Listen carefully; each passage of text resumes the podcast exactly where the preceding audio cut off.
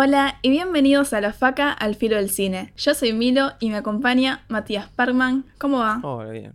Tengo la garganta hecha mierda, así que capaz me quedo mudo en el medio del podcast. No, no me la contés. ¿Todo bien? Fuera de eso, la vacuna, yo me quedé pensando en eso. Ah, la vacuna ahí sigue, no me hizo nomás nada. eh. ¿Te tenés que dar la segunda dosis o cómo es? Sí, en una semana más o menos. Tremendo. Eh, tienen que avisar. Bueno, también tenemos a, ojo, porque acá rompimos con la, la rutina, no está Dere, tenemos a Bache. ¿Cómo estás? Hola, ¿cómo están? Eh, yo estoy más o menos igual que Parkman, porque, viste, cambia el clima y a mí me pinta dormir destapado. Así que ahora voy a toser en, al aire. No, no. Qué bueno, sí. Qué honor. Unos privilegiados los oyentes de la faca. Bueno, y también tenemos hoy a un invitado que viene por segunda vez a nuestros episodios. Es Tomás Malignia, ¿cómo estás? Muy bien, muy bien. Estoy más en la faca que en mi propio canal, así que muy contento de estar. Qué, qué lindo momento para ser fan de, de los superhéroes. No, spoileaste. Banca, primero contémosles a nuestros oyentes por qué no está Dere, el, el tan querido Dere. Lo mandamos de corresponsal al Bafisi, que ya saben que está pasando, o bueno, cuando lo escuchen va a ser que ya pasó. Y él nada, va a ser nuestros, nuestros ojos, oídos y. ¿Qué eran? Boca también. En, en eso. Así que nada, se fue ahí a, a ver muchas pelis y volverá cargado la semana que viene. Así que Igual, eso. eso que lo mandamos es medio. Fue solo, la verdad. Digamos la verdad, dijo que el tema le pareció una poronga y dijo, chicos, yo me voy. Así que bueno, nada. No, no se puede insultar a los superhéroes. Son el fandom tóxico. Posta, posta, posta. ¿Qué es peor, pelearte con un, un K-popper o con un fan de, de superhéroes? Uy, ¿puedo desmentir eso? Porque, Mira cómo saltó el K-Popper. Sí. Acabas de confirmar la teoría. No, no, no. No, porque si- siempre está este mito urbano de que vos nombrás a- al K-pop y no lo puedes criticar porque vienen 800 adolescentes a putearte. Y la verdad que me puteó todo el mundo menos las K-popper. Así que no sé dónde sale eso. ¿Que ¿A vos te gusta el K-pop? Y ¿Qué te pero también me gusta el hip hop en Argentina y me cagaron a puteada. o sea, no entiendo. O sea, el fandom de Magnus Mephisto. no, El o sea, chocolate. sí, sí, no. eh, O sea, el, el nivel de toxicidad que tiene todos los otros estilos de música no es incalculable. Yo sigo sorprendida por el, los fans tóxicos de esta banda peruana. ¿Cómo se llama? Los Ah, lo- Saicos. Los Psychos, sí. Que nos mandaron tipo un choclazo diciendo, no, no, ustedes no saben sobre esto. Y nos empezaron a poner de todo en el capítulo ese de Rompan Todo. Perdón, pero todos debemos ser fan tóxicos de algo. No, Mira, no, Love no. Exposure es una mierda. Te, te saco Ah. la llamada, te quiqueo. Listo, basta. ¿Ves? No, no, me gusta, me gusta Love Exposure, pero ven, la, la, la Milo se enojaría. Pero ahí hay, ¿cómo se llama? Una diferencia. Vos voluntariamente, o sea, vos involuntariamente le metiste tu opinión a, a ella en una charla. Vos si cliqueás en una review de algo, de lo que sea, estás vos voluntariamente yendo a escuchar a otra persona. Si te enojas a nivel personal sos un imbécil, porque no es que te está insultando a vos específicamente. Por ahí estás insultando a Snyder o qué sé yo, ¿Qué dijiste, Snyder? que es cagón y no se la banca. No, pero... No, sí, sí, bueno, pero a- uno es masoquista. A mí me gusta escuchar. Claro. De hecho, saben que yo soy ferviente seguidor de alguien a quien detesto. Y me gusta enojarme escuchándolo. Claro, pero creo que vos sabés que, te estás enojando a propósito. Sí, sí. El problema es que esta gente eh, no, no, no sabe cómo funciona internet. Cree que los videos le aparecen a ellos. Y ponele lo que dijo Milo de los Psychos. Estamos hablando de un podcast que duró casi. Habrá durado como dos horas y media, ¿no? Sí, más o menos. Y lo de los Psychos es que un, un pibe en un momento, eh, Agustín de Blue Kuma, dice que los Psychos son una curiosidad de internet. Eso es lo único que dijimos los Psychos en el podcast, creo. O sea, vos pensás que una persona escuchó dos horas y media de podcast por escuchar si alguien bardeaba a los Psychos. O sea, Genial. Es buenísimo. Y a mí ya me da miedo, ¿qué crees que te diga? Y, y- igual, si están haciendo este capítulo, saben que también seguramente va a traer mucha gente a, a putearlos. Espero. No sé si se siguen acordando los fanáticos tóxicos de, de la película que sigue existiendo. Espero que sí, así los putean bastante. Ah, ojalá, igual no sé. No, no sé. Es muy random esto. Yo. Hay dos tipos de personas que no me banco, pero no me banco para nada. Y uno, esos son los fans. Son los fans que defienden lo que sea. Ya, tu opinión no, no importa. Y otros son los que. No sé, parece que tienen la, wi- la Wikipedia prendida todo el tiempo. Yo tiro datos así de lo que me parece. Tampoco eh, tengo cosas anotadas. Es más, tendría que tener cosas anotadas, eso sí, pero Entonces los 10 datos que no sabías de, la, de Zack Snyder Justice League no los digo, ¿no? no, este, pero no sé a qué estaban esperando. Para certeza está uh, la Wikipedia, fin. Ok. Bueno, la cosa fue así. En el año 2017, me corrijo a la línea si me equivoco, pero creo que en el año 2017 sacan la Liga de la Justicia. Esto que sería como el Avengers, pero de DC, que en realidad es al revés, porque primero estaba la Liga de la Justicia y después estaba Marvel. Pero no importa, para que se entienda, ¿no? Porque capaz hay gente que conoció primero Avengers y bueno, no los vamos a criticar. La cosa es que sale esta película y no le gustó absolutamente a nadie, salvo a los fans de DC. Entonces Zack Snyder dijo, no, no, esperen, yo tengo una película mejor que es igual a esta, pero dura cuatro horas y se entiende. Y le dijeron, ah, sí, sí.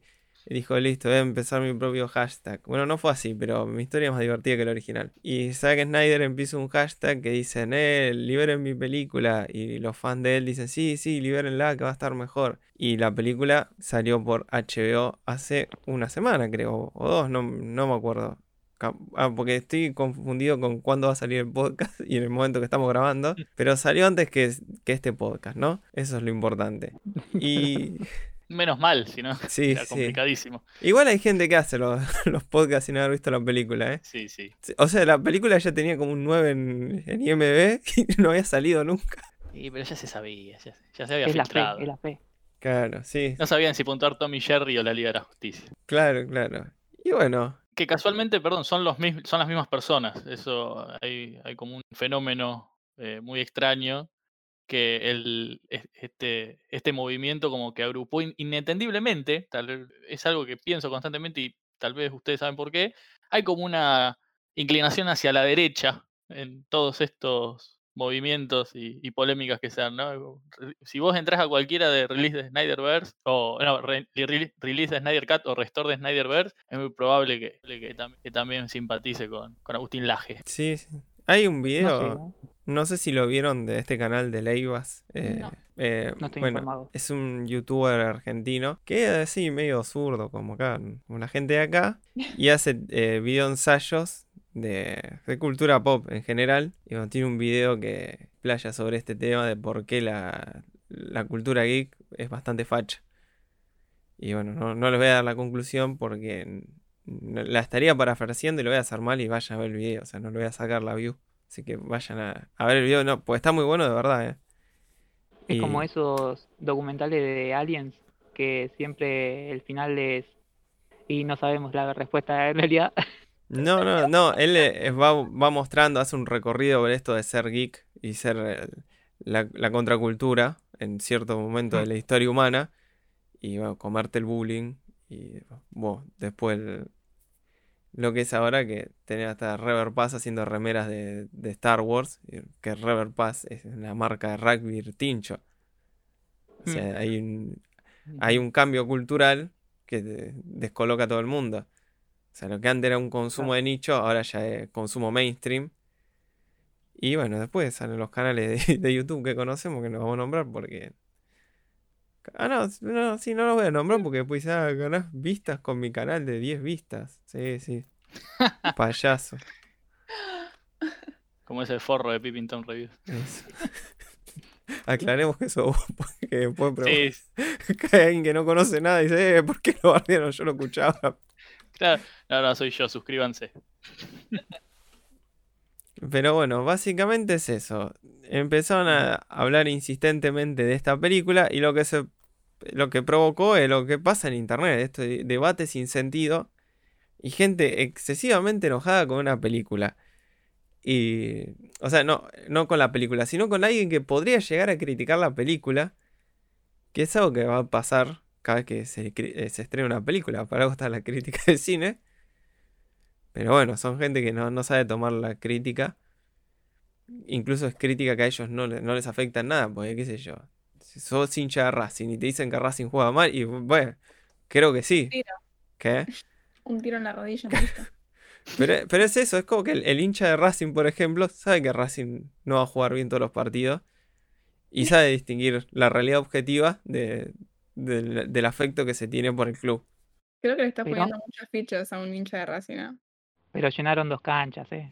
Oh, Bueno, habló el amargo. No, Release de Racing Scat. No, pero a lo que voy es que el hincha del club más eh, fracasado de fútbol en términos cuantitativos, no lo digo por Racing, qué sé yo, agarrada, saca chispa o esos que están en la D, saben que ellos no son el Barcelona y que son un equipo chico. No pasa lo mismo con la gente que habla bien de, de esta película. O sea, no saben separar lo que es la, pasión o el, cariño que se puede tener por cualquier franquicia, producto o lo que sea de, de lo que es el, debate cinematográfico. Si vos le criticas la fotografía de la película, no van a decir, bueno, sí, está bien, criticó la fotografía de la película. No, te metiste con Snyder porque seguro te mandó Marvel la concha de tu madre. Y así a ese nivel, no es que estoy exagerando. No, no estás exagerando, lo más triste. Que es así. Yo creo que es, parecido a lo que antes parecía, ah, parecía no, eh, pasaba con la religión o con, no sé, la política, ponele, que era mm, eh, partidaria, digamos. Eh, es como un enfoque parecido, o sea, no sé, muy loco. Pasa que la, la política o la religión tiene sentido porque es parte de tu identidad. O sea, no. Si, si nosotros mañana nos ponemos a debatir el, rol del Estado en lo que sería salud, eh, salud pública, y es muy probable que te enoje, porque si un tipo dice que hay que sacarle la, salud pública a los, a los pobres, es muy probable que te enoje porque está tocando un tema sensible. Ahora, pero si vos agarrás y te enojas porque un tipo te está diciendo que no le cerró el guion de una película, o sea, te puedes enojar con el tipo, porque todos lo hemos hecho, pero al punto de pensar que está comprado por Marvel y que voluntariamente el tipo criticó algo para hacerte enojar a vos como persona y fan de, DC. Que, o sea, no estoy exagerando. eh, busquen en Twitter el hashtag release de Snyder Cut. Y no sé, es esos momentos que decís, che, pero para esto tenemos internet, córtenlo. Y no solamente Disney o Marvel, sino también que meten a Warner. Que Warner supuestamente hizo una campaña de desprestigio y de boicot para la película. Y por eso va a caer Walter Hamada, que es el CEO de Warner, y muchas personas más. eh, o sea, todos, todos, toda la industria está, según el release de Snyder Cut, según el movimiento, está en contra de Snyder. Claro, una película que sacó, que costó millones de dólares, que puso 70 Warner. millones de dólares, sí. Claro, 70 O sea, millones de 70 euros. millones de dólares más a los casi 300 millones que ya había costado, más los reshoot. E- Es, increíble porque la película original había costado 300, ponele. Después vino Josh Whedon y también costó un montón más. Y después vino Snyder de vuelta y costó 70 millones más. Claro, como 5 millones de dólares aproximadamente, para hacerlo redonda. No, 5 millones no, eh, 500 millones de dólares. 500 millones de dólares para boicotear una película. O sea, entiendo que a veces gasten plata al pedo, pero me parece demasiada plata para tirar. Pero viste cómo son los de Warner. Sí, ellos son unos locos.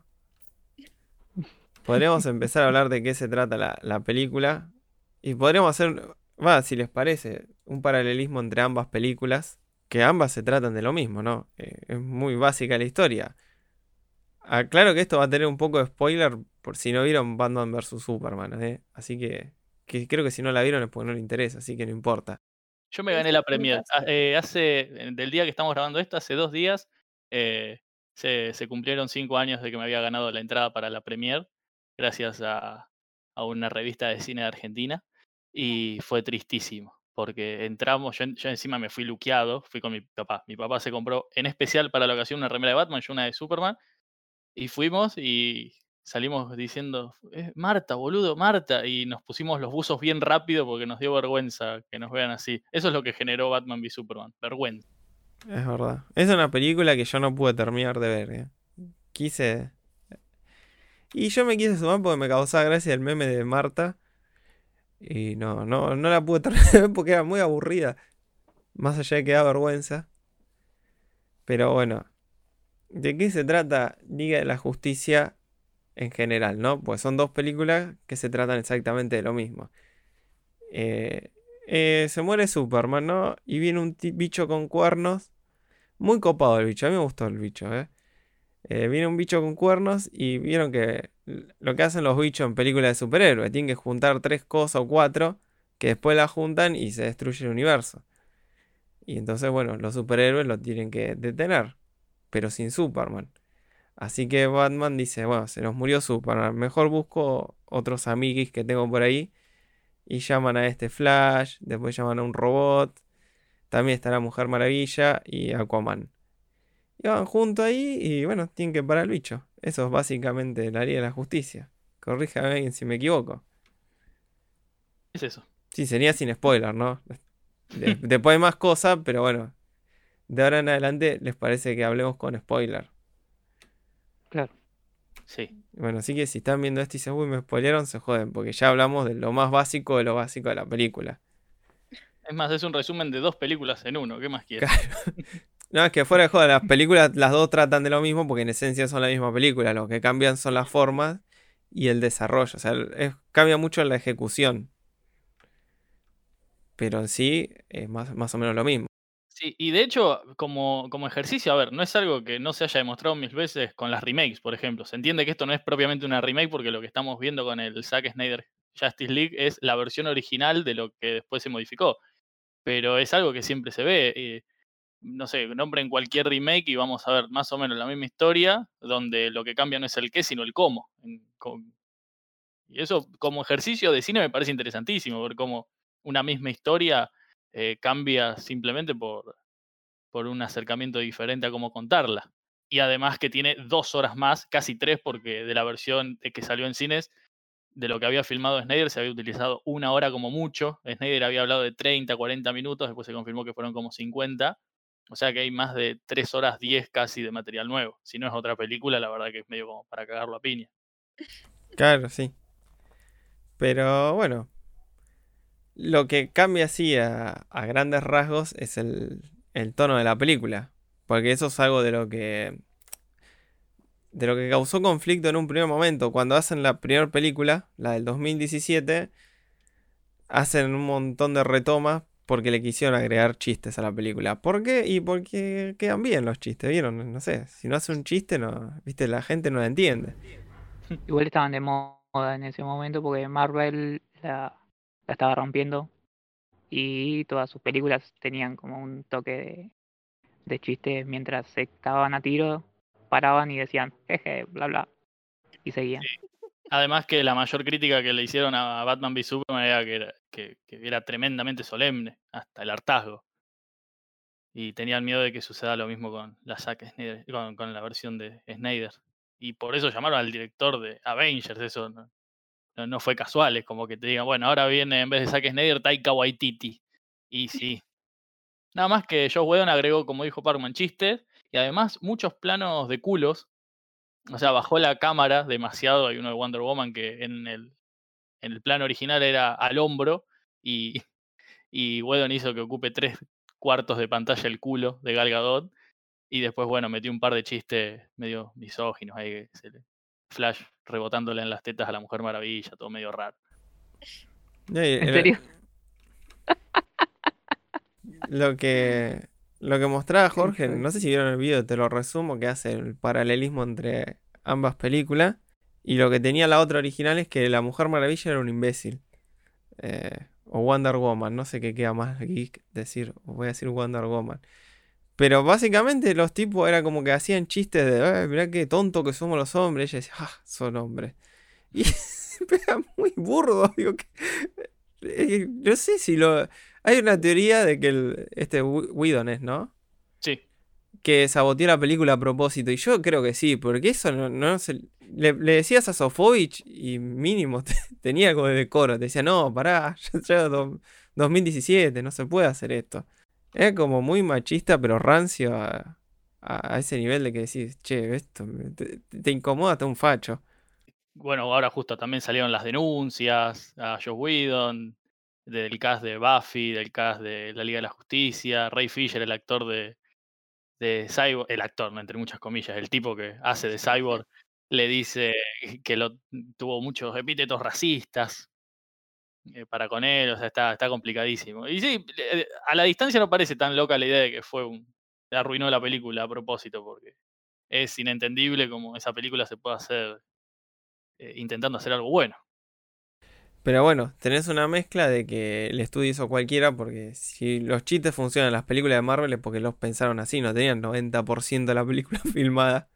Y después a ponerle chistes ahora. Que lo que hace eso es que la película no tenga un tono. Eh, es un desastre a, a nivel tono. Que no pasa con la, la nueva película. Y a mí ya me parece que podríamos empezar a hablar de lo que sería esta película en sí. Que tiene un tono como muy dramático y solemne. Para que se den una idea, la secuencia inicial que abre la película son una sucesión de planos en cámara lenta con música dramática. Eh, yo no sé qué pareció a ustedes, pero a mí me aburrió mucho en general la película, ¿eh? Así que no sé, dejo a ustedes que expertos en el Yo tema. lo tuve que ver en, en capítulos porque no era, no, o sea, no me sentía aburrido, pero sí como, que, bueno, hasta acá y mañana sigo. Y así eh, tardé como tres días en verlo, con, ponele. Podés ¿Y vos me estás como, diciendo que te gustó la película, entonces te- si tuviste que hacer eso. es intensa. Me parece que estás queriendo que te guste la película. No, no, porque a mí no me gustó toda la película. Yo no le clavé un 10. Mm. Eh, tiene sus cosas. 40 minutos le habrán gustado. Eh, los- la cámara lenta a mí me gustó. Bien. Tal vez está, está exagerada, pero, o sea, no se puede, me parece medio al pedo quejarse de que está. Porque si te lo hace un hongkonés, este el de The Killer, ¿ves? Con las palomas y el chino ahí tirando tiro, está todo bien, y es arte, y esto no. Bueno, el mismo Lars von Trier, los primeros, ¿cuánto? 20 minutos de Anticristo son todo en cámara lenta. La ducha, el nene, Mm. el blanco y negro. Pero no me vas a comparar. Con tuercas. Pero bueno, está- en las dos está William Defoe, así es que verdad. podría Claro. tranquilamente. No, pero lo- a lo que voy yo que no, lo que me choca y me hace reír es que no tenga contexto. O sea, el, la, no contexto la palabra, como que no tenga sustancia, porque el plano en cámara lenta de Anticristo, me gusta que lo traigas a colación, así puedo hacer la comparativa.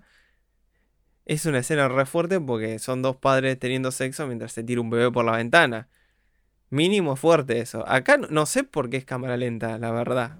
Porque a Snyder le gusta eso. A ver, el- es que creo que todo, ningún, ninguna película de Snyder tiene sustancia o lo que sea. Eh, no es nada. Son todos cascarones. Cascarones que la idea es que se vea lindo. Que a veces falla rotundamente, pero la intención es esa. Eh, yo creo que él cree que, que tiene sustancia, que tiene un mensaje o que tiene algo profundo. Y lo único que hace es como una fachada copada, ponele. Pero e- eso es lo que creo que también falla en el fandom, de creer que el tipo es casi el nuevo Tarkovsky, por poner alguna cosa bíblica o te- intentar emular supuestamente algún plano de, de, de Tarkovsky, porque están así- apareciendo eh, como estas comparaciones eh, eh, side by side de, de la Liga de la Justicia de Zack Snyder y de, no sé, Stalker o lo que sea. No irónicamente, no irónicamente. Sí, no, yo creo que, que es buscado, o sea, no busca copiar un frame, sino eh, buscar un estilo parecido. Claro, pero el estilo lo- no tiene nada que decir. No, bueno, es eso, el es otra- cosa. Bueno, pero si, si no tenés nada para decir, es como que el análisis es eh, negativo, lamentablemente. O sea, el único análisis creo que se puede hacer es qué lindo que se ve. Ahora podemos decir que no sirve para nada. Y creo que todo el cine. Ay, me golpeé la rodilla. Creo que todo el cine de Snyder es un gran no sirve para nada. Y, me- y- y en su momento me gustaba ver. Watchmen a mí me gusta. Yo la veo, puedo ver la versión extendida, todo bien. 300 ya me parece medio mucho, pero es como muy estética. es- Está ahí. Y esta película yo la vi casi de corrido, paré para comer por una cuestión de, hora, de horario, de horas. Y lo que tiene es que no me gustó del todo, pero me entretuvo. Incluso con el ritmo medio raro que tiene, en ningún Mm. momento me aburrí. es re loco eso. Yo estoy, digamos, Sí. como al, al contrario del bache. Yo la pude ver tranquilo y nah, como que que co- como que es- la siento todavía muy genérica. O sea, para mí la película es un 5, ponele, ¿no? Como para tirar una nota, ¿no? Porque la disfruté, de acuerdo, ¿eh? tanto, pero el tema es que es, supuestamente es la mejor película o tendría que ser una obra maestra, y una obra maestra no es un 5.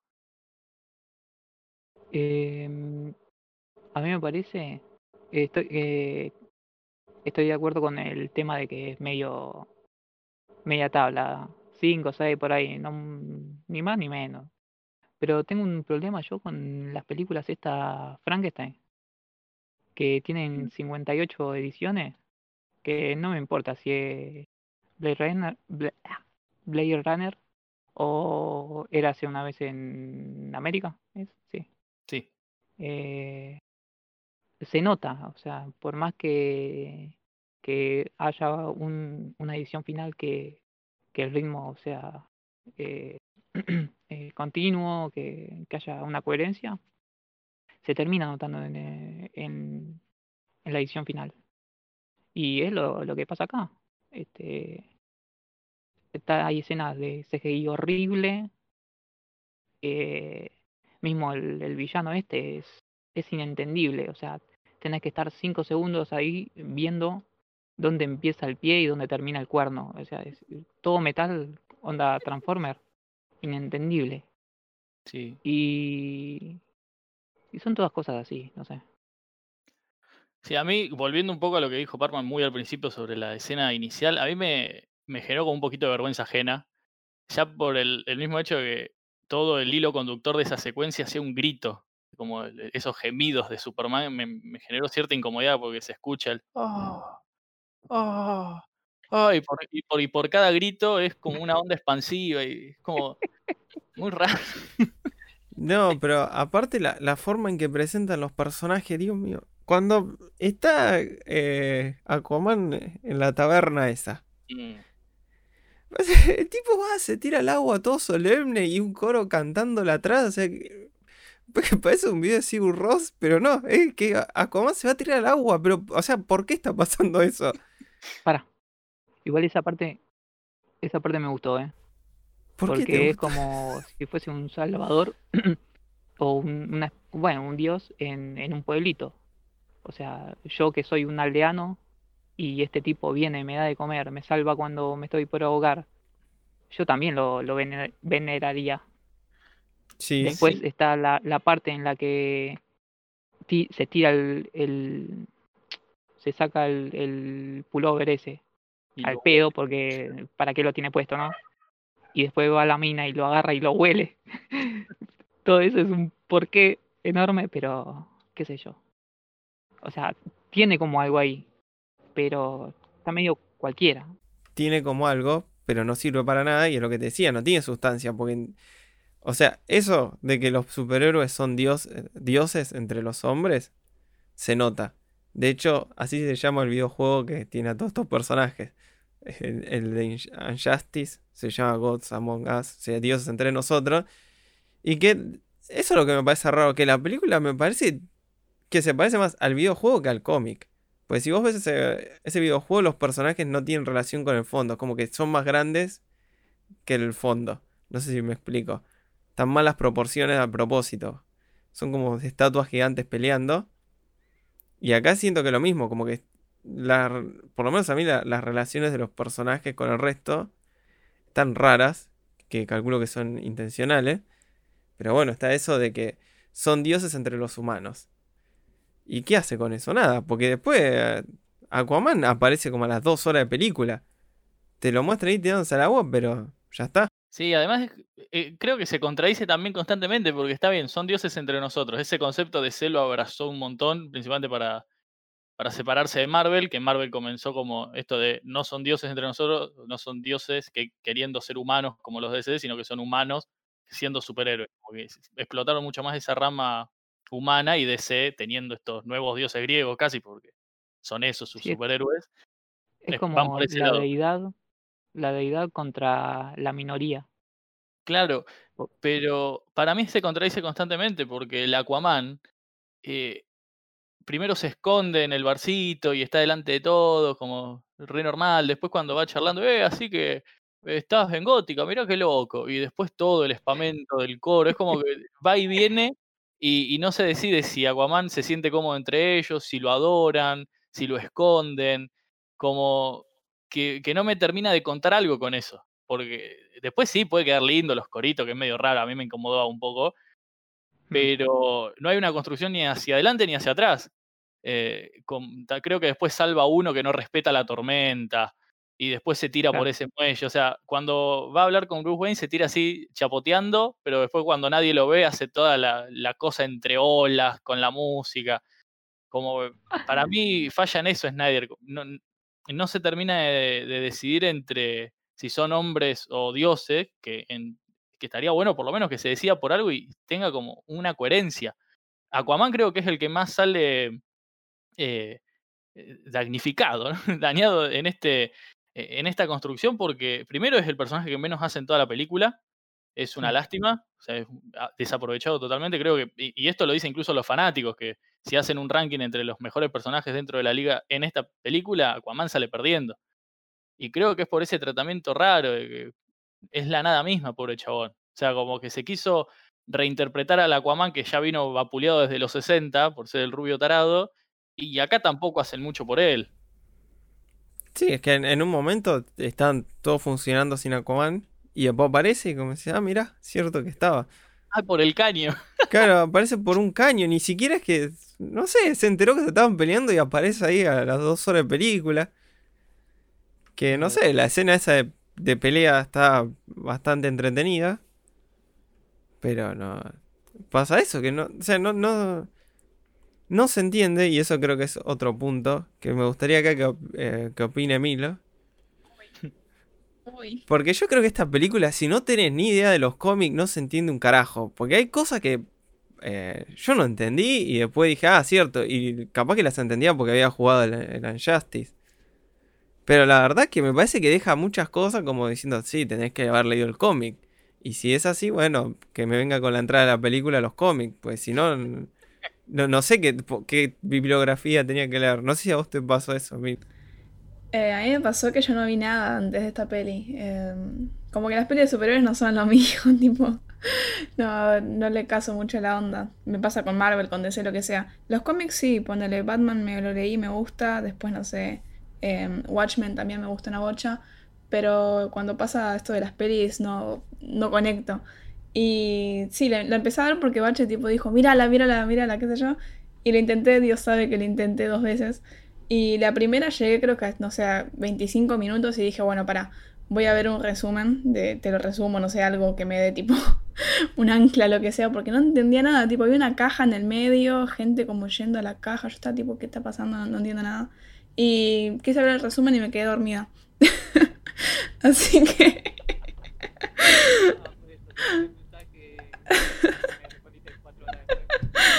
Sí, sí, así que fracasé, pero, pero nada, lo intenté, bache, perdón. Claro, pero ves, para mí pasa eso, es como que la empezás a ver y decís, pará, me estoy perdiendo algo, hace, me perdí ocho películas, y creo que no. Y, y después, o sea, el, el ejemplo más gracioso de todo esto, creo que es la, la aparición del detective marciano. No sé si quieren que lo cuente yo o lo cuentan ustedes. Ustedes se preguntarán, ¿detective marciano? ¿Qué es el detective marciano? Muy buena pregunta. Es algo que todavía no sé y la película tampoco explica. En un momento está Lois Lane, o Lois Lane, como le quieran decir, que es la viuda de Superman. Y en una escena medio de room aparece Marta, madre de Superman, y le dice, che, Luisa, vos para mí deberías seguir adelante con esto del duelo, ¿eh? Ya fue lo del duelo. Y Luisa dice, y ¿sabes qué? Tenés razón. Gracias, suegra. De nada, me voy, tengo que hacer cosas. Nos vemos. Y se va la madre de Superman, dejando a Luisa Lane sola. Termina de cerrar la puerta a Marta y se transforma en un ser misterioso. Ese ser misterioso es el detective marciano. Lo sé porque después al final de la película te explican quién era en un epílogo. Pero para ese momento el espectador no sabe que ese personaje es el detective marciano porque jamás apareció en ninguna película y es la primera vez que aparece en esta película. Después de eso se transforma en un militar y se va. ese es el único aporte que va a tener el detective marciano en toda esta película. Hay mucha gente que, eh, fan de DC y de estas películas, que dice, fa, es una referencia, qué sé yo, qué lindo, apareció el detective marciano, y los entiendo. Pero yo ni me acuerdo quién era el detective marciano. Después me acordé quién era, pero estás viendo la película y te aparece un extraterrestre transformándose en la madre de Superman. Y así, a cuento de nada. Y después desaparece. ¿Por qué? No sé. Y volviendo a esto, una película de cuatro horas no puede tener, no le puede faltar información a una película de cuatro horas. ¿Cómo hacer una película de cuatro horas que hay partes que no se entiendan porque no, falta información? Además, no hay un puto, eh, no sé, algún montaje que te muestren que Marta original está en otro lado, porque la película incluso te construye un poco a Marta de que, uy, se le vendieron la casa, el banco se la quedó, y Marta viajando, como yendo a la ciudad. Y después aparece Marta y dice, oh, y te busqué por acá, por allá, ¿te acordás que nos conocemos? Y después pasa eso. Y primero es totalmente anticlimático porque la escena es malísima, pero si querés tener un momento de conexión entre la madre del novio muerto de esa mujer y la mujer con, tu hijo muerto, bueno, zafa, yo qué sé. Pero después de la nada se transforma en, en un alien verde con un pésimo CGI. Con un pésimo CGI. Y no, no, no se entiende eso a ver, obvio, es un, es un guiño para el fan, es para lo único que sirve, pero no hay nada más. Y que se transforme en el militar negro de Man of Steel como para confirmar una, teoría de los fanáticos, de que ese tipo era eh, el detective marciano, que, a ver, si se puede transformar en Marta, también ese tipo se puede transformar ese tipo sin ser el mismo que el Man of Steel, o sea, no suma nada que se transforme en ese. Porque no eh. es que fue Marta durante los 30 años que Superman estuvo en la Tierra, o 33, hasta en eso, porque de la referencia bíblica. Y, y ese militar tampoco no tiene, tiene, sentido que sea él. Yo como alguien que no ve estas pelis y que escucha, tipo, que toca de oído, em, todo lo que están contando suena que medio este universo es medio secta, no sé, tipo, como que funciona dentro de su, propio, su propia lógica y todos estos guiños, como que ya la, peli no, no busca como ampliarse, sino que es tipo de fans. No, no, bueno, no de fans, pero sí tipo para fans directamente. Porque esas cosas que me decís, tipo de los guiños y todo eso, es como ya re denso, dale. Y ni hablar con el tema de cómo el fan eh, basa su identidad, que era lo que decíamos al principio, en esta pertenencia a cierto team de, no sé, Iron Man, de Capitán América o DC, Marvel, lo que sea y como, bueno, estaría bueno me echar ahí también con lo que decía del video del principio, que lo tendría que ver igual. Pero nada, cómo se, se basa esta, esta, personalidad en todo esto y se traspola a otros planos más, no sé, ideológico, político, conspiranoicos, lo que sea. Pero sí, por todo lo que cuentan parece así medio sectario todo este universo. No sé qué opinan ustedes que están medio un poco más metidos. Sí, es que... Ah, que es una mezcla de algo que está mal ejecutado con que no le interesa al, eh, o sea, al fan no le interesa que se meta más gente. Lo cual es contradictorio porque la película está hecha para un público masivo. Porque es una película, creo que es ATP, ¿no? O sea, está para todo eh, público. No, no, no, es rated R. Es R porque dicen fuck, fuck the world. Y hay como sangrita cada mínima sangre en un par de veces. Ese efecto de sangre. Ese efecto de sangre, me acuerdo. Ah, sí, es sangre PNG. Es como un jueguito de, de, Sega cuando mató un bicho y te mancha la, la pantalla. No, eh, el Mortal Kombat 2. Eh. Qué pija. Pero si vos querés que tu personaje, el detective marciano, tenga relevancia en la película, se soluciona muy fácil, pues es algo que hizo Lost hace como 10 años ya. Agarra y hace que el tipo vaya haciendo otras cosas, porque quedaría la idea de que el detective marciano estaba tramando algo o esta idea de que había un plan superior por encima de los personajes que conocemos. Que funcionaría porque, mira, se lo soluciona acá, Zack Snyder. Vos me los presentás a ellos como dioses y después cuando viene el otro bicho tiene el momento de vulnerabilidad porque es lo que pasa siempre en Dragon Ball. Goku es el mejor hasta que aparece Freezer. Y Freezer es el mejor hasta que aparece Cell. Entonces si vos tenés esto de los dioses y por fuera de los dioses hay una fuerza superior, yo creo que rinde por todos lados.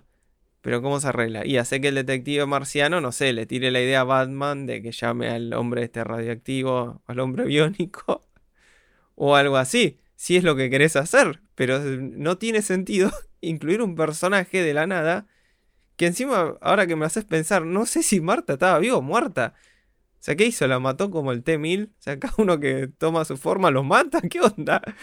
No, supongo que Marta estaba en otro lado haciendo nada. O sea, no, capaz que estaba tranquila por ahí. Y el tipo, como vio a Lois Lane triste, porque, porque ah, también hay que recordar que desde Man of Steel, principalmente, no, desde Batman, Batman v Superman, Lois es la clave. Esto es lo que le dice Flash en una especie de viaje temporal a Bruce Wayne. Lois es la clave. Lois no hace nada en toda la película. Y acá también, no, Lois es muy importante, Lois es muy importante. No hace un carajo Lois. Lo único que hace es darle un café a un policía en el monumento a Superman porque va cada tanto, porque lo llora. Y nada más. O sea, es la viuda que, que no hace nada. Que no hace, ah, que hace creo que dos meses que no va a trabajar porque está triste y encima está embarazada de Superman. Eso. Sí, es el pero es peor como una. que vi en un personaje en la historia. Creo que es como una falsa. Ay, ¿cómo se llama? Eh, cuando sueña algo y después pasa. Premonición. Eh, claro, eso. Pero que es, es eh, como fallida, como que cree que la clave es eh, ella en, en este en esta eh, en esta en esta ocasión pero es como que bueno va a haber otra película donde sí es la clave y ah era por esto no por aquella cosa No, no, creo que no hay mayor desarrollo. Ella es la clave porque, porque es la clave. Eh, no pero en un momento, pero en un momento aparece Superman llorando con el cadáver de ella todo calcinado y claro Darkseid eh, ahí como tocándolo y que Superman medio que, que tiene un orgasmo medio raro. Y, y si vos lees lo que plantea Snyder para las supuestas secuelas, en ningún momento Mm. Lois hace algo más importante que esto que ya se le vio hacer. Supuestamente ya cumplió su rol de ser la clave y nunca lo vimos. Mm, yo me apunto a. Uy, a, me atacó un mosquito. A, al sueño este que tiene eh, Batman.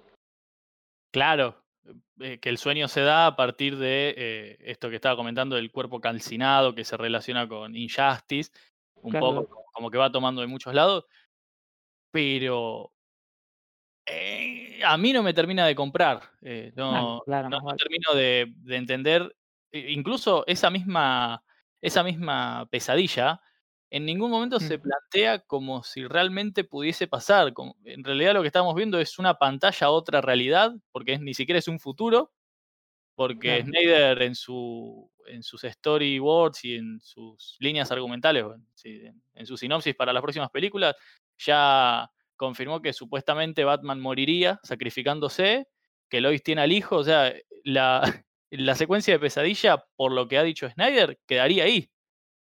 Mm, Y es rarísimo, sí, entonces la, la pelea con Darkseid queda medio en la nada, seguramente sucedería ¿no? en una secuela, pero... Y es más, de hecho, la secuencia de pesadilla, todo ese epílogo era lo único que no estaba filmado. Los reshoots que hizo este año Snyder o el año pasado fueron con Ben Affleck, con Jared Leto, eh, Ezra Miller creo que hizo los, lo suyo desde, desde Zoom, grabándose él mismo, por eso la cara está rara. em, y nada, eso lo agregó como para sumar a Jared Leto y, y nada más. Y además por eso se ve casi como con pantalla verde, ¿viste? Es, lo- es lo más feo de la película. Si ya la película es fea, eso ahí se nota que, que no hay guita. Y Ben Affleck flaco. eh, Pero es rarísimo, no es un este este Snyder tiene algo que ver con Terminator, porque el universo ese se parece mucho a, al sueño que tiene eh, Sarah O'Connor. No, no, no, nada. Debe ser fanático nomás. Ah, yo tengo una pregunta. Em, sí. Coso, ¿las películas están basadas tipo en el cómic o ya se puso como a escribir, tipo a sobreescribir por encima de la historia? Es que no hay ningún cómic así en realidad. O sea, él lo que hizo fue su acercamiento a los personajes tomando de muchos lados. O sea, como dijo Parkman, hay bastante Injustice en esa de la pesadilla. Después eh, hay un solo plano de Dark Knight Returns, pero en sí es una historia bastante original. Se puede acercar un poquito, si se quiere, a Justice League's eh, Apocalypse War, creo que se llama, que es el arco argumental que inicia los nuevos 52 en DC. Nuevos 52 es una, es una línea de cómics que salió como en una época cuando quisieron rebotear todo el universo. Pero no, no, es un acercamiento relativamente original de Snyder a los personajes. Porque Claro. tampoco hay una historia de la Liga de la Justicia que, que se pueda contar así. O sea, existen algunas pequeñas novelitas gráficas, si se quieren, ¿viste? para algunos que lo llaman así, o arcos argumentales, pero no está la historia de la Liga de la Justicia. Tal vez podría decirse, no sé, Starrow, que fue el primer enemigo, que es una especie de estrella de mar gigante, que de hecho creo que hay una referencia con esa araña que tiene el malo que lee mentes. ¿Vieron que es rarísimo esa tecnología? Ah, sí. Algo que nunca entendí tampoco.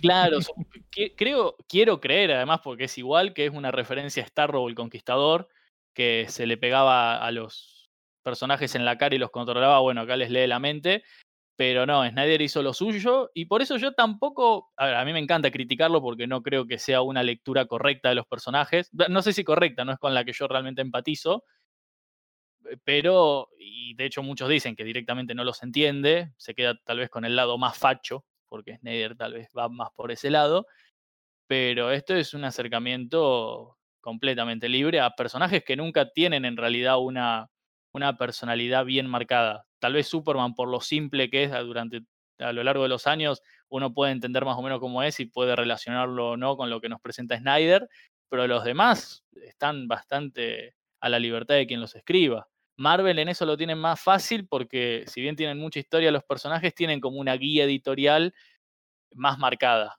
Entonces, Capitán América no puede ser de muchas formas, igual que Spider-Man. Fíjate que cualquier interpretación de, personajes que vean, tal vez Spider-Man es el que más eh, personajes, eh, personas o películas tiene y que lo han interpretado, es más o menos siempre lo mismo. Puede ser más o menos canchero, más o menos boludo, más o menos chistoso, pero uno no deja de reconocer a Peter Parker en esas interpretaciones. En cambio, con Superman ves cuatro Superman diferentes y cada uno es no tiene sentido, igual que Batman. Lo único que es "I'm Batman, es lo único que tienen de, de parecido. Y la escena con el con el collar que cae en cámara lenta. Que ya es un meme. Yo creo que están troleando. Cada uno que hace Batman pone esa escena, ya debe ser como, no sé, Sí, un cada, chiste vez, interno. cada vez más lenta. Claro, digo, no puede ser que siempre esté la misma escena. No, es un embole eso. Eh, encima, en pocos años la vimos ¿eh? como tres veces. ¿Cómo, cómo? Pero que hablaron justo al mismo tiempo. Sí, sí. Que a mí me gustó esa escena. La de la película anterior. Es que Eh, es lindo. A ver, eh, yo, yo la pude ver en. IMAX eso. Y sí, te queda un poco, wow, mirá qué locura. Pero a mí lo que me pasa con Snyder también es que creo que él necesita el cómic. De hecho, las me- los mejores frames, digamos, de la Liga de la Justicia o de Batman v Superman son de los que saca directamente una viñeta. Por eso creo que Watchmen funciona o que 300 funciona. Al tipo le chupa un huevo el contenido del cómic. Él te utiliza el cómic, eh, la historieta de storyboard y le sale precioso. Pero cuando tiene que imaginar algo, tiene que él ponerse adelante de un proyecto sin ninguna referencia previa, ahí creo que es donde hace agua. Y la película, esta, La Liga de la Justicia, sacando dos o tres momentos que yo reconozco de los cómics que están sacados, digo, ah, mirá, de los cómics, no me queda ningún plano interesante. O sea, no es que yo recuerdo un plano y digo, no, mirá, acá es Snyder la composición que hizo. No sé si a ustedes les Sucker pasa. Punch era de un cómic. ¿Cómo? La peli de Snyder, Sucker Punch. No, no, esa es de él. Ah, está buena. A mí me gustó un montón. A mí me re gustó esa película.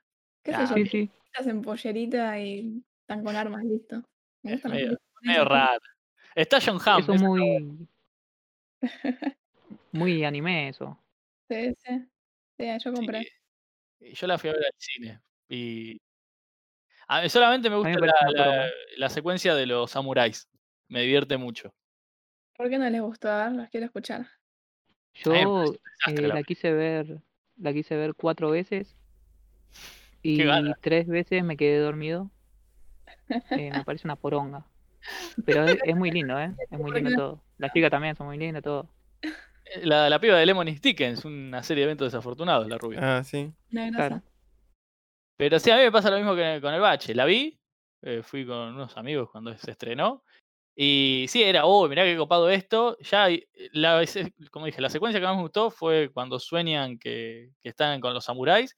Después la de la guerra me pareció un asco y ya la de los dragones y la cosa medieval tiene unos efectos de mierda. Y después, nada, es como muy, muy rara. De hecho, la, filmografía de Snyder es como que va y viene. Y, creo que si, ah, pues yo por ejemplo, no sé, el Bache, Parman o Milo, dicen, no me gusta ninguna de Snyder, es súper entendible. Porque es su estilo, que eso sí hay que reconocerle, el tipo tiene un estilo. Te puede gustar más o menos, pero ya sabes más o menos lo que te vas a encontrar con una de Snyder, sí. Pero es muy criticable. Cámara lenta y CGI horrible. Sí. Y un tono medio oscuro, verde, no sé qué onda. Y que son cada dos secuencias hay o acción o una propaganda de perfume. El tipo, el tipo podría hacer alta propaganda de perfume. De hecho, para Watchmen hay una propaganda de perfume en la versión extendida y, le queda re bien. Es, de hecho lo mejorcito filmado de la película.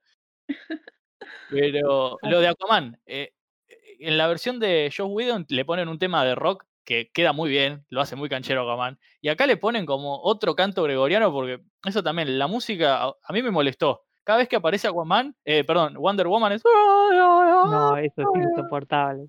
Pero encima, cada vez que aparece, no es que se presenta. ¡ah! bueno, listo, lo entendimos. No, no, en un, en un plano está parada. No hace nada, solamente la enfocan y empiezan. ¡ah!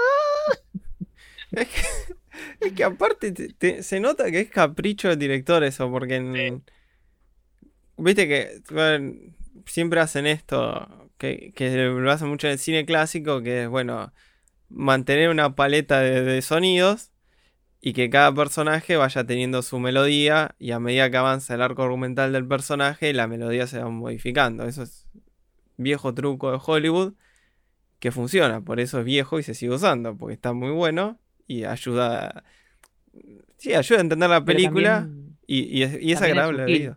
¿Cómo? que también es sutil, por eso es un truco. Claro. O sea, te das cuenta porque lo empezás a analizar después de la película, pero en la película es, un elemento más, como la fotografía o lo que sea que está ahí. Eh, mm. no, es que, no es que es algo que resalta, y bueno, es una construcción que vos puedes hacer después de ver la película, no es que te distrae de la película, sino al contrario, te mete más en la película.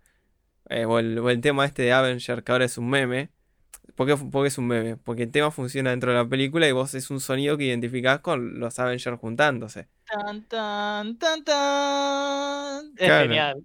Sí, o sea, es muy épico. O la música original de Superman, original, la de Williams de Superman. ¿Por qué funciona? Y porque la van repitiendo a lo largo de la película de manera sutil y no desentona. Acá pasa lo opuesto, o sea, dame música época, no épica. Es no, más épica, más épica. Y después otro personaje tiene otro estilo, de ratos hay rock. Es como que nada tiene. Es como que lo que es música no, no tiene sentido en ningún momento de la película. Sí, no sé si notaste cuando Bruce Wayne le propone a Flash que se una, que cuando está pensando Flash hay una especie de música, pero que en realidad se, se mezcla con, con, el sonido de la escena y empieza y empieza como un sonido metálico o medio raro que no terminás de entender si hay una computadora haciendo un ruido o va a arrancar una canción que ese es el inicio y es horrible. Encima lo hacen justo cuando está pensando y queda muy incómodo. Yo veo que lo de la música es raro en Snyder porque Snyder es un desastre, ¿no? Ah, pobrecito. Pero eh, pone que no te puede gustar nada. Pero en Watchmen las, las canciones funcionan de 10. Él tiene un tratamiento sacando la distancia medio, me da vergüenza decirlo, pero no, no, no, voy a ir con un ejemplo más, más tranqui. Guardianes de la Galaxia. Iba a decir Tarantino. No, no, para, para. Volvé, volvé, decila, decila. Tarantino. Viste que. Me van a asesinar, boludo. Pero. Que te mete eh, Little Green Bag, creo que es en, mientras caminan en cámara lenta, en Perros de la Calle. Sabe musicalizar con, con, canciones de la cultura pop. Guardianes de la Galaxia lo hizo. Y Snyder, por lo menos en Watchmen, te lo hace. Todo el inicio con Bob Dylan. Tiene un par de, momentos que sí, bueno, está bien. Bueno, pero en, El Amanecer de los Muertos, la, secuencia inicial con el tema de Johnny Cash, no sé si la vieron. Calculo que sí. sí. Película. Eh, bueno, en esa. La mejor, para, la mejor película de la historia. Lo dije. Sí, sí creo que la mejor película de Snyder. Pero el inicio ese con la canción de Johnny Cash es buenísimo. Eh, Sí. Creo que es una de las mejores secuencias de, de los últimos años. Ahí con los zombies, el tema de Johnny Cash. Que aparte cierra por todos lados por la interpretación de Johnny Cash específicamente en ese tema. La, textura que tiene la voz pega con todo lo que está pasando en imagen. Ese inicio apocalíptico. La nueva realidad, la nueva normalidad, como les gusta decir ahora a los periodistas. Pero yo no entiendo cómo el tipo que hizo eso después te pone el coro pelotudo ese cada que aparece la Mujer Maravilla. Es decir, ¿por qué? o sea, es de otra película esa música. Sí, de hecho, en, en la versión de 2017, ahora no me acuerdo bien cómo era, el- cómo, cómo se llamaba. Everybody Knows, acá lo busqué. Hay una secuencia inicial que te muestra en el mundo sin Superman y cómo sin ese gran héroe se va degradando. Y toda es- esa secuencia, varios de, de los que venimos siguiendo todo, todo este quilombo, pensábamos que era de Snyder, porque es muy Watchmen. Eh, ladrones en cámara lenta, el funeral de Superman y el tema Everybody knows, tan, tan, tan, tan", muy lindo todo. Y tiene como una secuencia medio Watchmen. Y eso de pronto te das cuenta que era de Whedon y Snyder no hizo nada parecido a, a algo bien musicalizado en la Justice League. Sí, e- eso es muy raro, ¿eh? Es de, de las pocas cosas que dije, no, esto no, no parece una película profesional. Pero yo creo que me parece, tengo ganas de cambiar de tema, no sé si les parece. Mentira, vamos a seguir hablando de lo mismo, pero abriendo No, otro sí me debate. interesaría eh, destacar que hay personajes que directamente acá hacen cosas. Flash en la, en la versión de cine. El tema es eso, que esta película solamente gana, lo poco que gana es por la comparación. Que de hecho a mí, me- si no se puede hablar de comparación, mejor, pero es casi inevitable porque, bueno, fue, primero es la única razón por la que salió. Y segundo porque, por ejemplo, Flash, en la original, digamos, o en la primera que salió, no hace nada. Solamente se le caen las tetas a Wonder Woman y nada más y aparece un videoclip de Blackpink de fondo en su guarida. ¿En serio? Sí, cuando Uy, qué en, la- en perdí. la, en la de Whedon. Eh, después Snyder puso directamente una calavera. Nah, Después búscalo, gracioso. lo cancelé. Y que de hecho tendría algo que ver con el personaje, porque es el más joven. No, no, no me disgustó ese cambio. Pero bueno, y acá directamente puede viajar en el tiempo. O sea, pasó de no hacer un carajo, o pasó de salvar una familia rusa diciendo Dostoyevsky, a, directamente eh, ser el que salva toda la, humanidad. ¿Cómo eliminás todo eso de una película? A mí me, me sorprende. O, o Cyborg, que en la anterior no tiene casi diálogos, y acá de pronto es el- la persona más poderosa de la historia controlando el Bitcoin. Ah, claro. sí, es el, un hacker. Muy buena escena esa, ¿eh? Muy buena. El escena. oso contra de el cajero. el toro. Sí. Eh, ahora sos millonaria. No, ¿qué hay? Claro, cualquiera re random a esa mujer porque, porque había que demostrar que él era bueno, ¿viste? Porque sí. Y todo con, perdón, todo con la voz en off hartante del padre. Son, es una secuencia de cuánto, 10 minutos y el padre hablando, hablando, explicando sus poderes. Mirá, Víctor, no sé qué poderes tenés porque vas evolucionando, pero mira, podés hacer esto, esto, esto, esto, esto, esto, esto, esto. Y lo va haciendo él. Es como para que el espectador ya sepa más o menos quién es Cyborg. Una mierda. Pero para, en favor de la película, hay, hay personajes que más o menos están desarrollados. Como el Cyborg tiene un conflicto, que es la figura paterna esta. Que es un conflicto que tienen casi todos los personajes, pero este como que está traído más al plano de la realidad. Que es, bueno, que el padre lo revivió básicamente, ¿no? Dije el plano de la realidad, pero bueno, no, no, no es. Ah, porque a todos nos pasó que tiene un choque de auto y nuestros padres nos transforman en un robot alienígena, utilizando tecnología de otro universo. A mí me pasó. Pero bueno, es el que tiene esto con el padre. Está, está simpático. Y después, por ejemplo, le secuestran al padre y vos decís, che, loco, pobre, le secuestraron al padre. Más o menos entendés por qué el, el pibe está haciendo lo que está haciendo. Flash, no, Flash, no, no sé de dónde salió Flash. Es como que. Sí, Flash un pibe que corre rápido. Y agarra salchichas. No, Y viaja en el no tiempo. corre rápido. No es rápido. corre rápido. claro. Según Flash, decirle que corre rápido es una oversimplification. Es como un, está Ah, simplificando perdón. su poder. En realidad es una energía que él la llama el Speed Force. Pero eso es diálogo de la película, lo juro. Pero, Pero Flash es eso, o sea, la secuencia, viste, eh, muchos fanáticos de, de Zack Snyder están diciendo, no, si vos ves una perversión en esa escena es porque vos sos terrible, terrible violín y no podés ver algo feo en esa secuencia tan romántica. A mí el plano de la salchicha con la piba congelada me, me genera incomodidad. a mí no, ¿eh? Bueno, pero bache. ¿Qué? ¿La viste? Sí, sí, la vi esa escena igual, la vi en Twitter, flaco. ¿Y te pareció o no te pareció? Y es rara. Para mí no sé, están exagerando. es para- rara. no Para mí es poco estética. Vamos a empezar por ahí. Sí. Mínimo es poco estética. Y es poco coherente. en- Perdón, pero con un pie puede destrozar el pavimento. Con un dedo puede volver el, el vidrio casi líquido, pero puede agarrar una salchicha como si nada y puede no romperle los huesos a la mina. Como raro. Sí, sí, que se gira y le explotan la zapatilla. Muy Sí. buen efecto eso. A- a. Pero el pantalón, la remera, el- la camperita intacta.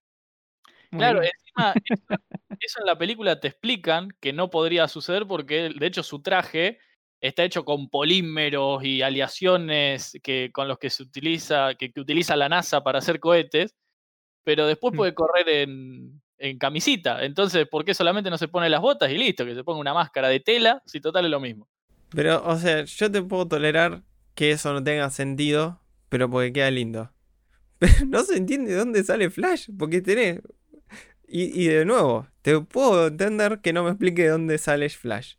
Pero me estuviste explicando 10 minutos el otro que, que con este poder hackea los bitcoins, con este poder hace tal cosa, y que no me importaba, qué sé yo, de un robot, vaya, ya está, es un robot que hackee todo, listo.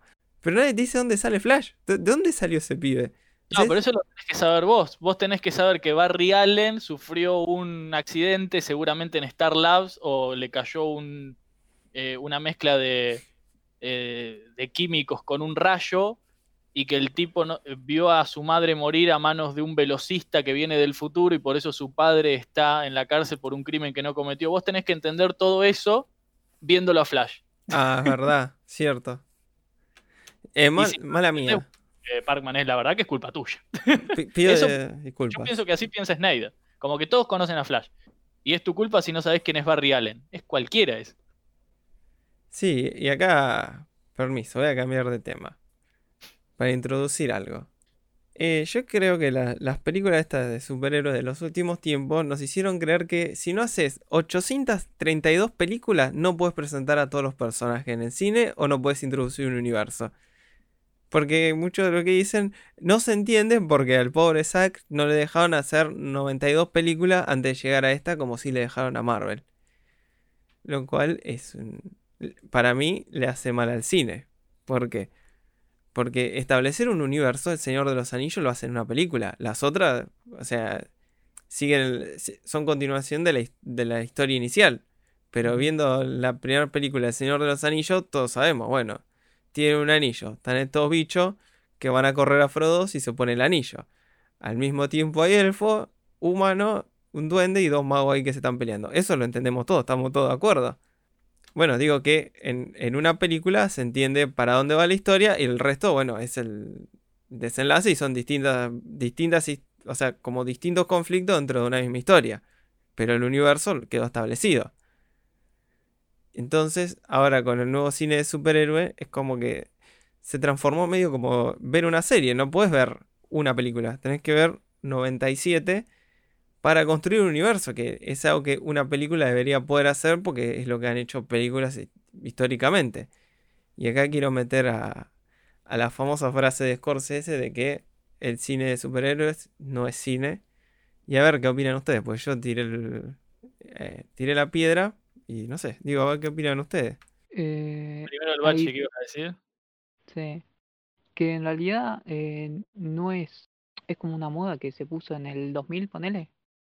Con Matrix, eh, Harry Potter, eh, El Señor de los Anillos.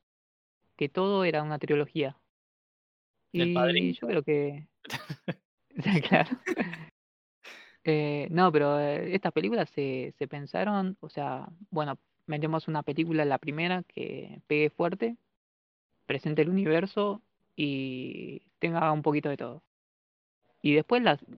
Yo, El Señor de los Anillos 2 y 3, no te sé reconocer. eh, Es, vos me decís, ¿esto pasa en la 1, en la 2 o en la 3? Y yo no tengo idea. Y eso que la vi, eh, no sé, el año pasado o algo así. Y, y creo que es, no se le puede echar la culpa del cine de superhéroes. Yo no estoy muy de Es acuerdo algo con que eso, viene pasando. porque creo que hay una diferencia entre una trilogía o varias películas y serializar eh, una franquicia. Que creo que es lo que apuntaba un poco Parkman. Porque vos lo que estás viendo, por más de que no diferencies entre las películas, son dos películas o una dividida en dos, como por ejemplo, no sé, eh, El Señor de los Anillos, ¿no? Que ponele. Pero después sí creo que se dio una serialización, que tenés que ver el capítulo siguiente. A ver, Marvel te lo hace con las escenas postcréditos. Si vos no viste la escena postcrédito de Iron Man, seguramente no ubiques quién es Nick Fury en la otra. Eh, si no viste la escena postcrédito de. A ver que. Pará, pará, me quiero acordar de alguna escena postcrédito. Eh, no viste la escena postcrédito de Hulk, no te, no te das cuenta o no sabes bien qué es la iniciativa Avengers. O sea, su cine se basó en esos pequeños cliffhanger y en, en generar una serie. De hecho, vos no podías ver, y por eso sacaron eh, Capitana, eh, Capitana Marvel eh, antes de Endgame o de Infinity War, porque vos necesitabas conocer ese personaje que después iba a aparecer en Endgame, que incluso ella filmó, eh, Brie Larson, filmó primero su participación en Endgame y en Infinity War antes que su propia película. Pero salió antes para, además aprovecharon ¿no? el marketing de que te decían, no, este personaje va a ser súper importante y todos los fanáticos, oh, la puta madre, hay que ir a ver esta película que a nadie le interesaba dos meses antes de Infinity War. Porque si no te perdías un capítulo de la serie. Y encima ahora sacan series. Claro, y lo, lo que pasa, por ejemplo, en Harry Potter, que, película 1, ya se entiende el universo. No, no necesitas ver las otras si no te interesa. Tenés que verlas en un orden, porque bueno, sí, es un- son una serie de películas, pero son siete películas que se siguen de manera lineal. No es que hay, no sé, Harry Potter y después está Ron Weasley. La- la- el backstory de Ron Weasley que te sirve para entender la que sigue, que es Hermione Granger, que te sirve para entender la precuela que tenés que ver sí o sí para entender después, no sé, El prisionero de Azkaban, porque poner que Harry Potter no te muestre nada de Hagrid y te has que ver una película aparte donde te cuentan su historia. Eso creo que es el problema, porque el Señor de los, el, el Señor de los Anillos se entiende, o sea, el Señor de los Anillos 1, 2 y 3. Ya está, no hay No. que... Pero, perdón, que además sí lo están haciendo pero ahora con esas franquicias que nombraste, Parma, porque de Harry Potter te sacan Animales Fantásticos, que te cuentan la historia de Dumbledore. O sea, toman esas franquicias que iniciaron el, el boom de, de hacer muchas películas, ponele, aunque viene de hace mucho, que popularizaron eso, y ahora sí la suman a esta nueva moda de las series, o sea, de serializar las películas, porque tenés Star Wars, que eran 1, 2 y 3, después 4, 5 y 6, que ahí ya, ah, eh, 3, no, eh, 4, 5 y 6, después 1, 2 y 3, que ahí ya empezaron a robar, y ahora tenés como los rebeldes robaron los planos de la Estrella de la Muerte, tenés la backstory de Han Solo, tenés eh, Baby Yoda, son todos productos que van construyendo el supuesto universo, y bueno, y el Hobbit mismo, para mí el Hobbit mismo pertenece más a esta época. No, no, está más, está lejano a lo que hizo el Señor de los Anillos, está más cerca de Marvel. ¿Qué ibas Y a decir, Marvel no amigo? es cine, las películas de superhéroes no son cine. A ver, tengo a Shazam tatuado en el hombro. Eh, hablo, hablo siendo un, un gran fanático de los superhéroes, eh, los amo desde, desde que tengo memoria, pero creo que lo que se ha construido con los superhéroes en 80 años, en las historietas, no tiene nada que ver con lo que se ha hecho en el cine. Creo que son lenguajes que podrían funcionar, porque ha demostrado que funciona, además el cine puede adaptar lo que sea, pero que se ha utilizado como un como una una industria más, como fueron los cómics están haciendo películas y si a Marvel en vez de hacer películas se le daba por hacer álbum de figurita o postrecitos de los superhéroes y le funcionaba, iban a hacer eso y ahora todos estaríamos comiendo los postrecitos de Marvel en vez de estar viendo las películas. Creo que el- lo que menos importa dentro del universo casi son las mismas películas. Mm, No sé qué ibas a Eh, decir, Yo creo que Milo. lo que se quiere hacer es como eh, borronear los límites del- de lo que es una película. Eh, que bueno, ya lo, lo estuvieron diciendo, ¿no? Con esto de las series y todo eso. Em, Yo creo que es eh, pero generar creo que ansiedad. O sea, que, que te genere ansiedad no haber visto un capítulo. sí, pero lo que termina generando es eh, como mezclar un, un caballo y un, y un burro. No te termina saliendo un- ni un caballo ni un burro. Gran analogía, soy un capo. Yo pensé que iba Increíble. a decir un caballo y un conejo, lo del Esquilax de los Simpsons. Eh, Eh, Milo, ¿qué vos querías decir, Milo? algo. No, no, nada, no importa, ya pasó. Participe, Milo, participe. No, Si no, vamos a quedar como lo- No. los tres machirulos hablando de cómic. Y los Milo no pueden hablar de cómic. Dios. Pero no, no sé, no tengo nada precioso, o sea, no, no es mi, mi ambiente. No, bueno, pero ¿cómo ves el panorama? Porque vos dijiste que eh, nunca viste o dejaste de ver películas de Marvel. Dejé de ver, o sea, vi hasta la anterior Infinity War. Bu- Bueno, bastante, viste casi todo. Sí, Por es ejemplo, una banda. Sí, yo dejé de ver con Doctor Strange. Pero fíjate que estamos hablando de, de dejar de ver, no de ver una o de ver otra. Porque, por ejemplo, si vos ves Harry Potter, decís, no, mira, yo me vi la 8, me vi... nosotros diferenciamos incluso el, del Señor de los Anillos, aunque al bache se le confundan, podés decir, sí, me gustó la 3, no vi la 2, vi la 1, pero con Marvel es, o ves todas o no ves ninguna. Marvel lo dejás. No es que ves, ah, mira, me interesó Infinity War y voy a verla sola, o me interesó eh, Capitán América. No, no, no. O ves Marvel o dejas de ver, es la gran serie. Porque si no, Sí. nosotros, yo, yo dejé de ver, este, no sé, bueno, Miro también, los demás no sé, seguramente también, pueden decir, no, vi esta porque me interesó. No, dejas de ver Marvel. No hay vuelta, Sí. puede haber vuelta atrás. Yo ahora retomé con El Soldado de Invierno y Falcon y El Soldado de Invierno, que como serie el primer capítulo me gustó. Pero es eso. No, no hay punto medio porque o sentís la necesidad de ver un capítulo o dejás la serie a la mitad, como pasa con, seguramente con miles de series que, que son series, no películas. ¿Sabes que me di cuenta? Que en las últimas películas de Marvel, eh, como, como que darle un giro más eh, en el sentido de que no son peliculitas de superhéroes, sino que, no sé, tenemos esto de la existencia siendo aniquilada por un chasquido de dedo, o esto de dos eh, aliados terminando peleándose eh, como en la guerra civil era o algo así Sí. que la escena esta de de la última creo que es la última en la que ya pasó lo del chasquido de dedos y está el tipo este que ojo halcón que está que no aparece en todas las películas en la, la última película y arranca con él y como que está todo tranquilo ahí comiendo con la familia y se da vuelta y no, no está, no está mal la, la, la familia. Y eso como.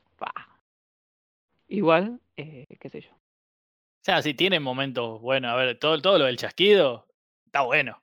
Y a Sí, mí, sí. por ejemplo, el, el Capi, aunque sea puro fanservice, agarrando el martillo de Thor, y un poco te mueve. Si más o menos le viste la cara a Chris Evans alguna vez, verlo en esa posición de poder y te, te genera algo así, "Eh", porque saben manejar el hype. Yo nunca había escuchado la palabra hype hasta que apareció Marvel. Yo creo que tengo una contradicción con todo ese tema de que las pelis eh, se pongan, o sea, un poquito profundas, si se quiere, porque mi drama con, con la situación de toda esta franquicia de pelis es que, o sea, en el mercado, cuando uno va al cine o va a ver la cartelera, o bueno, cuando había cine quizá, eh, está completamente acaparado por todo este tipo de pelis y el hecho de que empiecen a como, no sé cómo decirlo, pero extrapolar, tipo, ya no es la mera peli de superhéroes, sino que también tiene esta parte así de, de lo moral, de los dilemas, todo eso. Como que por un lado está buenísimo porque, no sé, al, al fan promedio también lo introducen en estos, en estos dramas y se puede ampliar la charla, tipo, ya no son piños y todo eso, qué sé yo. Pero justamente con esta parte de que están acaparando el mercado, si se quiere, eh, de lo que consume eh, justamente quien mira películas y, y que está metido en la parte más mainstream de- del consumo, como que va cerrando un poco la charla y monopoliza, no sé cómo decirlo, pero me lo imagino como un ente que va, empieza a abarcar tipo, ya no es solo superiores, sino que también te dicen, bueno, mira acá este planteo filosófico, este planteo moral, este planteo psicológico en Marvel y como que bueno, ya si... O sea, esto es más como un futuro apocalíptico, si se quiere, lo que estoy planteando. pero como que en un futuro yo me imagino algo como, bueno, estas pelis van a ser un comodín para cualquier tema que quieras tocar, tipo, ¿querés hablar de, no sé, la precariedad de la existencia? No te van a hablar tipo de una peli que salga en 2025, de, oh, mira esta peli así medio under, eh, que está en cines, qué sé yo, qué buena que está, sino que te van a decir, mirate esta de Ant-Man 28 que toca la precariedad de la existencia con un tratado de Sartre, qué sé yo, y no sé, siento como que tal vez se, está monopolizando un toque, obvio que yo estoy re exagerando, pero me refiero más a esta tendencia de, no sé, Disney como eh, justamente eh, acaparando más el mercado y silenciando otras discusiones que podrían darse en paralelo. Siento que lo exageré todo mucho, pero... O sea, para mí ella no exagera, porque lo que hacen estas franquicias es agarrar y marcar la agenda. Eh, hoy con el poder, va, no con el poder, sino por cómo funcionan los algoritmos, si alguien te tiene que explicar, no sé, a, qué sé yo, uy, bueno, no me sale el nombre de este filósofo existencialista que acaba de nombrar Milo. Snyder. Sartre, ahí está. No, Snyder todavía no. te lo va a explicar con la escena de, Infinity War que explotan toda la mierda. ¿Por qué? Porque si vos en tu video de YouTube hablas de eso, te va a dar más visitas que hablar de cualquier película que sí específicamente trate de esa temática. Lo que van a hacer a modo didáctico es tratar de encajar cualquier película de Disney o Marvel dentro de una explicación más o menos filosófica.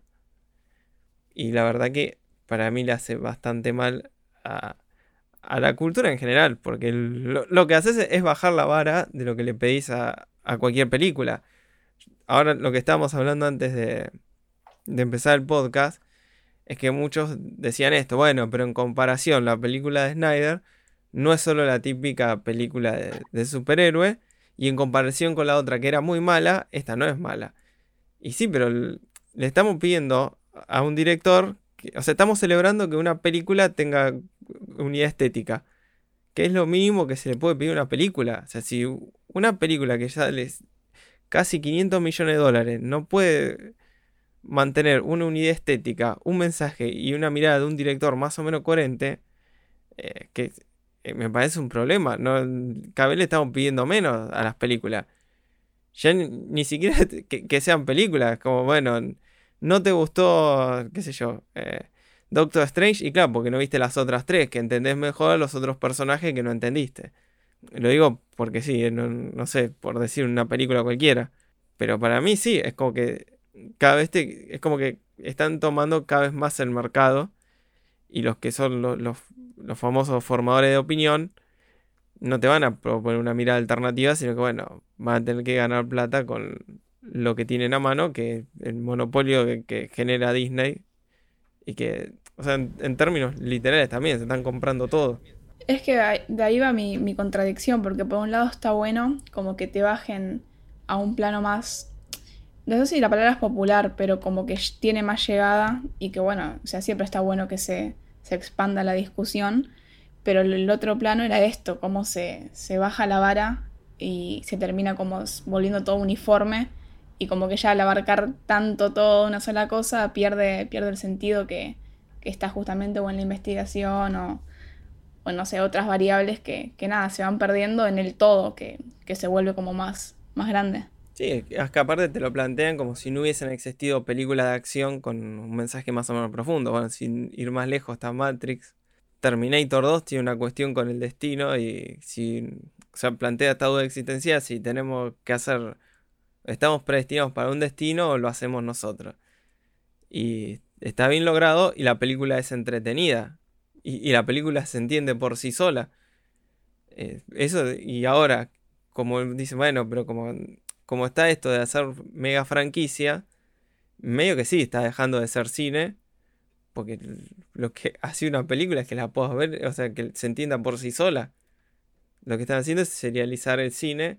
Y no sé qué tan bueno está eso porque la verdad es lo que decía eh, Coso, hace un rato.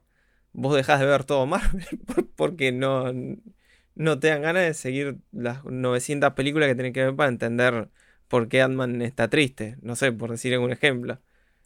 Sí, a mí esto que dice Milo y que plantea Parman me genera cierta contradicción porque cualquier tipo de cine uno lo puede relacionar tranquilamente a, conceptos más profundos.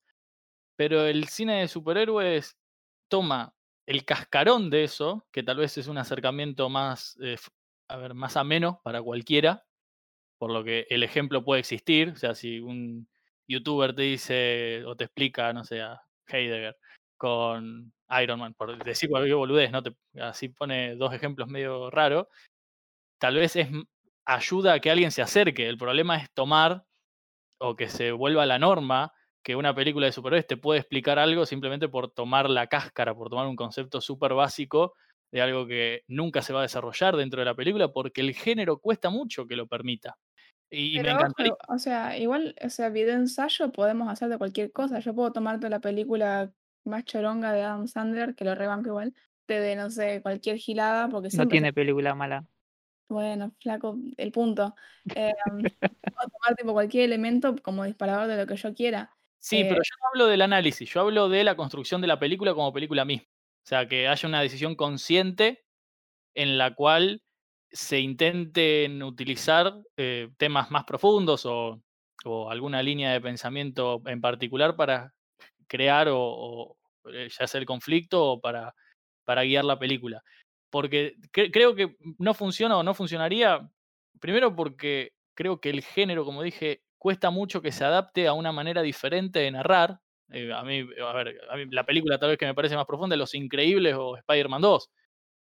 Y- pero a la vez, esas dos películas, si se quiere, o Logan, por dar un ejemplo más, más actual, eh, tienen un, un lenguaje cinematográfico y varias decisiones desde artístico o desde la dirección un poco sustentan eh, eso que se quiere decir. Creo que puede ir de la- que, debería ir de la mano en una película lo que se cuenta con lo que eh, con cómo se cuenta, entonces generar un clima eh, y, un lenguaje que acompañe si se quiere tocar temas más profundos. El problema de Marvel es que no solamente se va simplificando tal vez a, nivel argumental, sino que también creo yo que va generando un pequeño deterioro en, los fanáticos, como también genera DC, esto de que compran medio cualquier boludez y creen que es lo mejor, y encima a nivel cinematográfico, salvo por algunos momentitos bien pensados, no hay una decisión artística. A mí me cuesta ver, o me cuesta identificar decisiones artísticas en estos, en estos productos. Y creo que uno de los ejemplos principales de esto es que las películas ya están hechas incluso tres años antes de, encontrar un director. Porque eh, contratan animadores que lo que hacen es eh, una especie de animatic de la película en CGI, con un CGI bastante precario. Y lo que buscan después es alguien que dirija actores o que ponga su nombre. Pero las películas, eh, muy pocas veces hay una decisión consciente. Y creo que se ve. Y uno sabe más o menos identificar tal vez cuando un director mete más mano o menos mano. Por ejemplo, Thor Ragnarok, de Taika Waititi. Vos te, das cuenta más o menos que Waititi metió mano en algunas cositas, después la película es súper genérica. Y a mí me asusta no tanto que se, ¿cómo se llama? Que, mm, se tomen temas que, que tal vez le quitan o que, o que monopolicen algunos temas, sino que empiecen directamente, o que ya lo están haciendo, a monopolizar la, la industria y a los directores. Marvel lo que hace directamente es agarrar de festivales a directores y directoras y ponerlos en sus películas. Chloe Zhao se llama la directora de Nomadland, va a dirigir la próxima de Marvel que se llama Eternos, con Angelina Jolie. Sí, igual mi, mi punto, ojo, eh, no, no estaba, o sea, no, no- soy una, una nazis que, que no quiere que se hablen de ciertos temas. Por mí mejor, tipo, mientras más se amplíe la conversación de una, pero lo que, lo que quería decir es como que al, al crecer tanto en este concepto así de franquicia dentro de, de lo que es el mercado y lo que se ofrece al, al consumidor, eh, va generando cierta forma de consumir el cine y esto va cambiando la forma en la que se aprecian otras películas que no sean así de superhéroes y que no tengan esta, esta dinámica. O sea, va, va a ese punto. O sea, al, al ir creciendo y expandiéndose y a la vez al ir expandiéndose e ir fagocitando otros, otras empresas o lo que sea, eh, va generando cierto criterio en, en un consumidor que tal vez a la larga termina perjudicando eh, por sobre otras películas que ya no va a querer consumir por- porque no le interesa, Pero Ahí, sí, además hay una infantilización del, del público. O sea, uno Claro. no se pone acá eh, en forro y a, y a insultar gente. Pero la realidad es que gente grande, viendo Black Panther o alguna otra película y creyendo que, que esté- era justificada su nominación al Oscar, y te deja un mal sabor de boca, ¿viste? Te- Decís, bueno, ¿para qué mierda se van a hacer otro tipo de películas y después decís, uy, sí, que se caguen a palo los gatitos? O sea, e- es como, es como choto. Yo creo que el- no solamente en la industria está generando algo horrible la película de superhéroes, sino en el público. claro. Porque esa ilusión de que pueden llegar a ser profundas te quita la posibilidad después de que veas otro tipo de cine. Por ejemplo, Joker. La gente que se... A mí Joker es una película que veo, eh, la disfruto, ponele. Pero si creo que es una obra de arte, bueno, claramente me voy a perder un montón de películas iguales, mejores, que tocan los mismos temas de mejor manera, po- por, simplemente ver lo que me presenta la industria mainstream en este momento, que puede llegar a ser un poquito diferente a lo que me han vendido, pero no lo suficientemente distinto para que me incomode. O sea, la, la industria se mueve en un rango que al- en el cual al espectador, que están criando, porque para mí crían espectadores, le es cómodo todavía. Principalmente Marvel. DC lo que hace es un despelote bárbaro porque no saben ni para ellos a dónde ir y lo mejor que han hecho es intentar imitar mal a Marvel, como con Aquaman o Shazam. Y son las mejores películas, y son las películas a las que mejor le fue. Claro, yo creo que estaríamos de acuerdo en decir que el problema no es que la- las películas de superhéroes intenten ser más profundas, pues de hecho está bueno, qué sé yo, es más interesante que el Joker tenga conflictos internos y que haya grises que, no sé, está loco, voy a romper cosas, pues estoy loco y ya está. Es como LOL, XD, voy a romper algo. Pero sí, lo que pasa que lo que van generando es la posición monopólica más que nada porque tienen el, el capital para hacerlo y tienen, o sea, ellos distribuyen y crean las películas. El mismo tipo que después se encarga de distribuir las películas es el que las hace. Que eso ya es un problema de mercado y, y de cosas turbias de monopolio. Pero el problema es que está que culturalmente se crea que eso es lo mejor que podemos tener. Bajo el falso precepto de que ya no se puede inventar nada, el cine ya fue, eh, si querés cine bueno, mirá el de antes, que es mentira, porque hay cine bueno, pero queda silenciado porque nadie quiere poner plata en eso, porque rinde más hacer a medias una película de superhéroe y después el debate de si es buena o mala. Eh, no, yo no puedo creer que me estén diciendo que esto es, es- es un peliculón, pues, hablando de la Liga de la Justicia de Zack Snyder. O sea, no- yo no, no me entra en la cabeza esto que me dicen. Es una gran película porque tiene un director y hay una visión. Pero más bien, o sea, pero ¿qué, qué le queda para Tarkovsky? No sé. Ese es el estándar. eh, ¿Viste? Ahí te das cuenta. Que crean que esta es una obra maestra porque el tipo pone tres filtros. Es terrible. Claro, pero ni siquiera, ni siquiera yéndote al- a, Tarkovsky, ¿no? Al cine de autor, como si "Eh, qué pretencioso. eh, bueno". El padrino, o sea, vos empezás por ahí, ¿qué, qué le queda a Coppola? El tipo que hizo, no sé, eh, Apocalipsis Now. Ahí tiene una película que para mí es una obra maestra y que combina lo que sería cultura pop con un mensaje que va más allá de la película y de entretener. Y si se hizo eso, no veo por qué no se pueda seguir repitiendo. Pero lo que pasa es que esto, hacen películas con algoritmos y no es una mentira. O sea, está... Ellos hacen la película, la testean, la vuelven a hacer, la vuelven a testear y cuando todos quedaron conformes, sale la película. Y no... O sea, eso no tiene nada que ver con el arte y no es por ponerme pretencioso, calculó una película. Eh, eh, y lo que vos también decías, lo del CGI, ¿quién dirige la película? Porque no, o sea, ¿quién pone? No se sabe. ¿Quién, eh, el, o sea, en, eh, eh, Iron Man 3 creo que era, que está el video del, del animatic. Y vos que la película ya está hecha. O sea, ¿qué, qué hizo el director en esa escena que ya estaba hecha y es todo en CGI? A mí lo que me pasa es que yo no te puedo nombrar un solo director de, de Marvel. No puedo. Porque son todas las películas iguales. Ponele que te puedo decir John Favreau en Iron Man, porque fue el que fundó todo. Te puedo decir, solamente porque lo conozco, a Kenneth Branagh en Thor, que ni siquiera te das cuenta que es una película de Kenneth Branagh. Y, y después no, no, hay, no sé qué otras personas han dirigido las películas de Marvel. Los rusos son una mentira. Venían de dirigir una comedia romántica de Telefe y de pronto ahora parecen que son los genios máximos del cine solamente porque hicieron Capitán América, Soldado de Invierno, que a mí me gusta, es una linda película, adoro a Robert Redford, pero no es nada que no se haya hecho antes y, ahí queda. Y sé porque se hizo un quilombo enorme con Zack Snyder y porque el tipo tiene este estilo vacío del que estábamos hablando, pero tampoco es que son peliculones. Y Marvel ese es el problema, que son descartables. Yo estoy seguro que la directora de Nomadland no va a saber su mano ahí. Incluso la misma Lucrecia Martel, viste, a Lucrecia Martel se le acercaron y le propusieron dirigir eh, Black Widow, la, película que se estrena después de tanto retraso, ahora supuestamente a fin de año. Y mm, Lucrecia Martel dijo, no acepté, primero porque las películas de Marvel son horribles, se escuchan horribles, con sus mambo ahí, y, seguro, y segundo porque no la dejaban dirigir.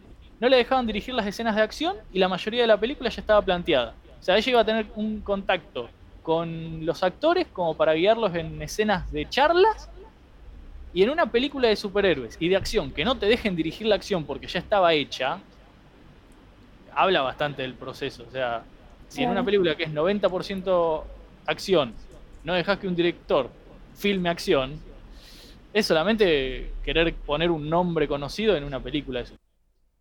Bueno, traigo otro ejemplo de, de película que funciona y te das cuenta que hay un director Scott Pilgrim, por ejemplo. Esa me parece una buena película, porque el tipo tiene un estilo que lo reconoces en otras películas.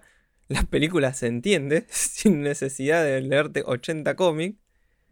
Y la película tiene un propósito y una razón de ser.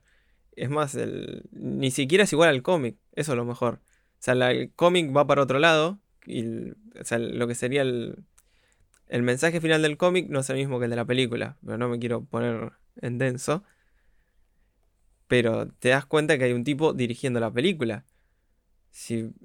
y, y, o sea, y no estamos hablando de una obra que. Porque capaz cuando decís esto, se piensa que queremos que. Eh, no se ve el atar con el caballo ese, la película de tres horas, que se le muere el caballo. Que queremos cine en, queremos cine en blanco y negro y lento. Que no nos molesta la, la acción. O sea, vemos dos piñas y decimos, no, no me gusta. Pero es eso, que nos quieren hacer pasar por obras maestras películas que son lo que en otro momento hubiese sido una más del montón. Y más allá de que, o sea, no, que a mí me parece que está bueno el universo que construye Marvel, creo que es épico lo, lo que hicieron, pero bueno, tampoco caer en que, bueno, de, ahora más el cine es eso y bajemos la vara, porque es muy difícil hacer películas buenas y que se entiendan eh, de una sola. Que es que igual triunfaron fuerte en esta construcción de, de una experiencia. O sea, no sé si se acuerdan, pero todo el hype fuerte que había cuando salió Endgame, que si despoileabas a alguien, probablemente te pegaba un tiro a vos, a tu abuela, a tu suegra, a tu perro.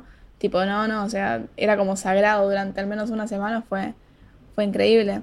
Por eso como que también tiene sentido esta frase que, que tiraba Scorsese de que, bueno, las pelis de superhéroes son como un parque de diversiones en tanto que se construye como esta experiencia y, hay que ver qué, qué, es lo que trasciende de ahí, cómo afecta a lo que pase por fuera de ellas.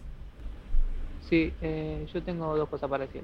La primera es una anécdota con esa película, que ¿Cuál? una vez estamos eh, Endgame, Ah. eh, que estamos volviendo, estaba volviendo en Bondi y pasó por el shopping y se subieron todos, todos los pibes que volvían de ver la película.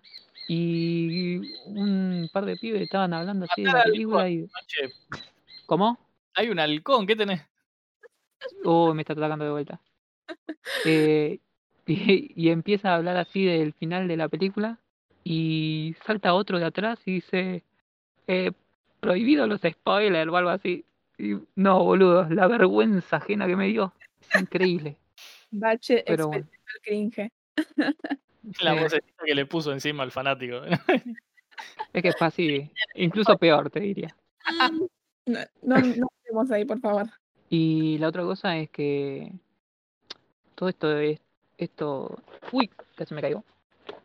Este cine mainstream tiene que estar medido por un por algo del Estado. O sea, tiene que haber como una política de bueno, hasta acá eh, vas a llenar la sala y hasta acá no.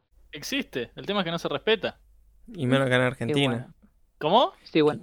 Que menos acá en Argentina está la ley esa, pero están todos llorando y dicen, "Eh, me va a poner película de Darín nada más. Sí, nada, pero es terrible. eh, creo que esto, mira, eh, en mi primer video sobre Muere, Monstruo, Muere, que más allá de que eh, sea una mierda o no, eh, lo que sea la película, ya uno sabe,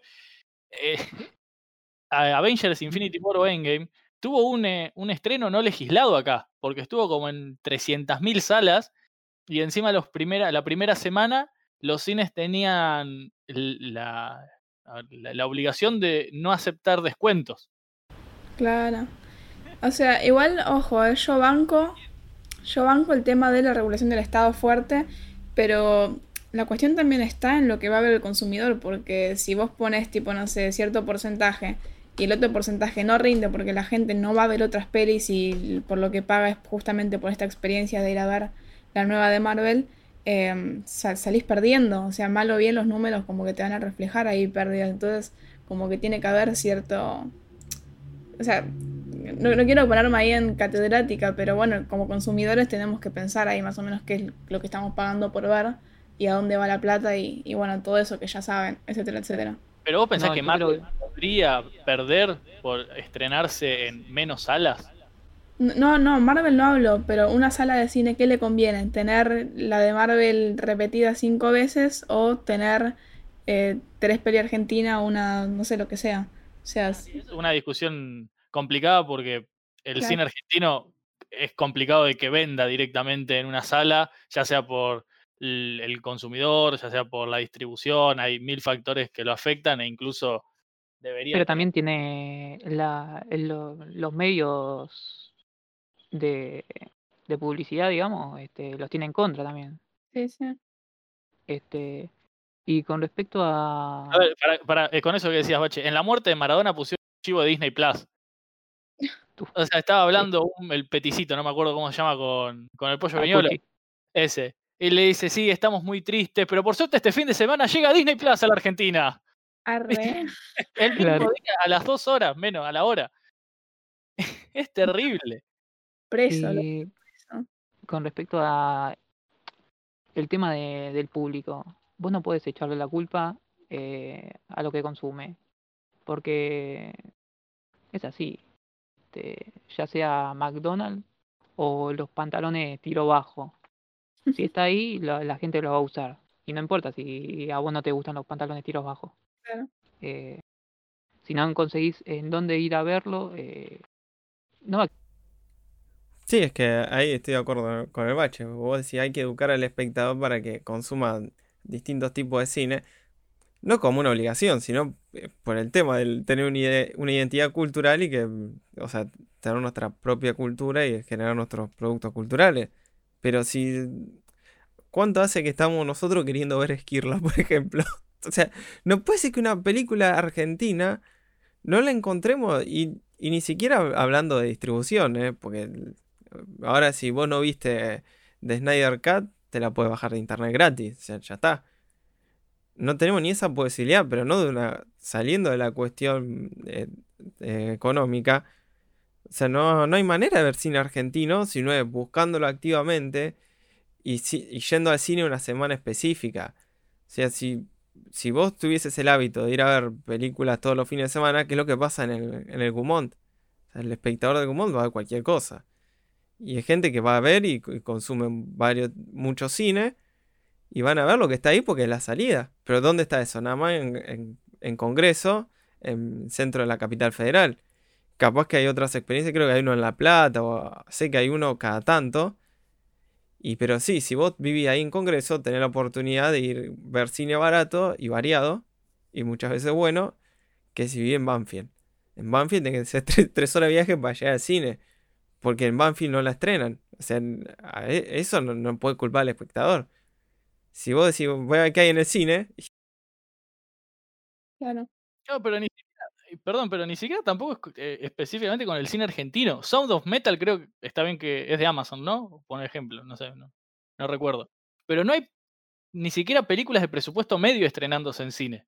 Ese es el problema, porque el cine argentino entendemos que es complicadísimo desde una cuestión interna. Se, a ver, se paga más cine para producir de lo que se paga para, pro- para eh, distribuir. No hay distribución acá, es un desastre.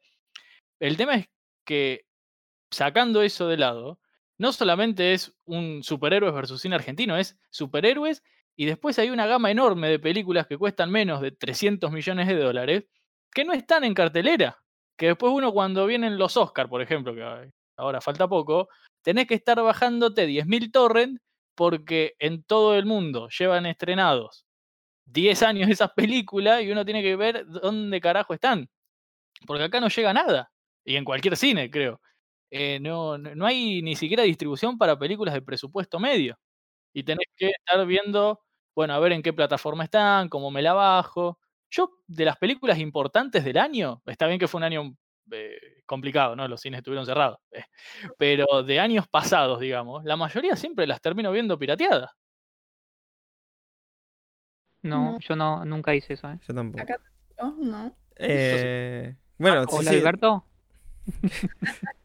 pará, y o sea, sin ir más lejos, Parasite, ganadora del Oscar, ya la había visto todo el mundo en internet y todavía no se había estrenado en cines argentinos. Se estrenó un mes después de los Oscars. Sí. Claro, y pero ya, ¿por qué? Creo que está- en noviembre ya se había visto. O sea, creo que en noviembre ya habíamos visto todo. Y a fines de febrero dicen se estrenó Parasite. Ah, gracias. Midsommar también. O sea, es una película que generó un montón de expectativas porque la había pegado Her- Hereditary. La crítica la, había recontrainflado y acá no llegaba al cine, llegó como 3, 4 meses tarde. Sí. Y sí, ¿por, por qué haces esas cosas? Que ni siquiera una película que le iba a ver mal porque ve tres minutos de internet y sabes que está todo el mundo queriendo verla y la están bajando de manera ilegal porque no la estás estrenando. Es una mierda la distribución. Así nomás. Y sí, las películas de superhéroes afectaron un montón eso. O sea, no, no es por bardearlas. Si fuesen, a ver, un, un entretenimiento más o una película más dentro de un sistema que funciona, estaría genial. El tema es que se comen todo. Desde, desde presupuestos hasta, hasta distribución. Es muy difícil encontrar otra cosa. Encima ahora está esas peleas pelotudas que te vuelven a reestrenar una película porque para que sea la que más guita gana. eh, y encima después vienen todos a quejarse de que el cine murió, pero porque eh, no le financian la película Scorsese. Y a ver, es dificilísimo eso. Pero a la vez Netflix es el malo, pero el malo es el que financia a Fincher, a Scorsese, a Spike Lee para hacer sus películas, que encima las tres que hicieron esos directores fueron malísimas. Perdón, The Irishman, The Fight Bloods y ¿cómo se llama la otra? Y, y Mank. Entonces, hay un, hay un problemón que va más allá de, de si eh, muere o no, si las plataformas o no, es el consumo y cómo se y cómo no solamente se produce, sino se distribuye. Sí, yo creo que aparte ahora lo que se está viendo es que mucha de la experimentación está pasando en la televisión. Bueno, la mal llamada televisión porque no es televisión literal. Pero, por ejemplo, Mr. Robot es más experimental que cualquier blockbuster de los últimos años. Y es una serie de televisión.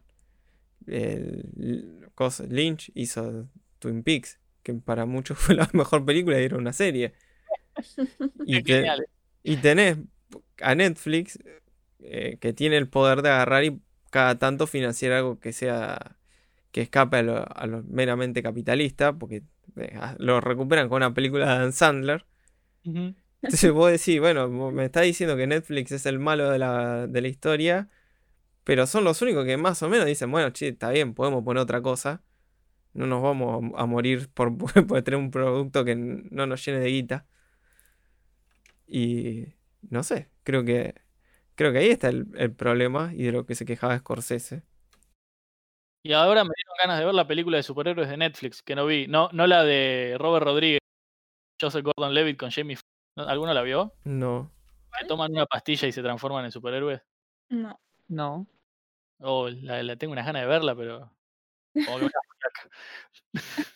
pero a Joseph Gordon Levitt lo quiero mucho, así. que La, la voy a ver. Bueno, y después de todo esto que estuvimos hablando, yo creo que nos vendría bien tirar un par de recomendaciones, em, nada, de pelis de este estilo que nos gustan. Y acá pido permiso, yo voy a hacer la grande ere de recomendar algo que no tiene nada que ver con el tema, pero que se le puede encontrar un, un parecido de alguna forma. Y voy a recomendar esta peli que se llama Supermarket Woman de 1996, Es una peli que no les va a sorprender, pero bueno, es japonesa. Del director eh, Yuzo Itami, que si escucharon capítulos anteriores, lo recomendé en la peli esta Tampopo, que había hecho ese spaghetti western. Y bueno, esta peli Supermarket Woman trata sobre esta historia de un jefe que tiene como su supermercado y la cosa es que como que se abre un supermercado cerca y está como mucho más refaccionado, tiene más gente y él se pone a ver su supermercado y nada, se da cuenta que, que está en la B básicamente. Se cruza con esta mujer que, ahí les digo el nombre, es Nobuko Miyamoto, que era la esposa del director. Y si ven la filmografía del director, aparece en todas sus películas y me parece muy tierno. Em, porque nada, son tremendas películas y tremendos personajes y ella es una grosa. Así que si les llega a interesar, pueden chequear ahí. Pero bueno. perdón, es la Elena Bohan Carter. Claro, claro. Y bueno, se cruza con esta ex compañera del secundario que estaba ahí comprando en el otro, en el supermercado del tipo este. Y la mujer no sabe que él es el dueño del supermercado. Y como que ella le empieza a decir, no, no, este supermercado está destinado al fracaso mira cómo está todos los productos ahí tirados en las góndolas, como en el piso chorrea agua, los pescados son un asco, esta decoración es malísima. Y el tipo vamos viendo cómo la va escuchando y cada palabra tipo le duele, parece el meme ese en el que la mujer habla y le tira cuchillos y el tipo va escuchando. Y bueno, le dice, bueno, este es mi supermercado XD. Y le pide ayuda a ella para que, para que le ayude a tener el mejor supermercado. Y si se acuerdan de Tampopo, justamente, que yo soy muy termo de esta peli, la estructura es similar, como que un personaje quiere tener el mejor de algo, en tampoco era el mejor ramen y acá es como el mejor supermercado. Y este tipo Yusu Itami es increíble porque logra hacer de cosas banales em, toda una épica, si se quiere, porque vamos a seguir las aventuras de, de esta dupla que es muy graciosa porque el tipo es como un colgado y la mina es como una pispireta, tipo, es como muy zarpada en todo lo que hace, tipo, tiene la posta y encima es como súper carismática y mandada.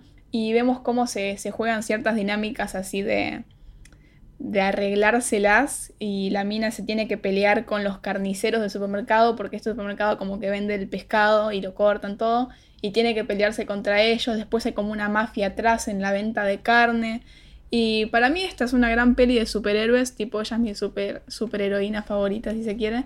Em, porque nada, vemos que después pelea con los malos, tiene como un super desarrollo.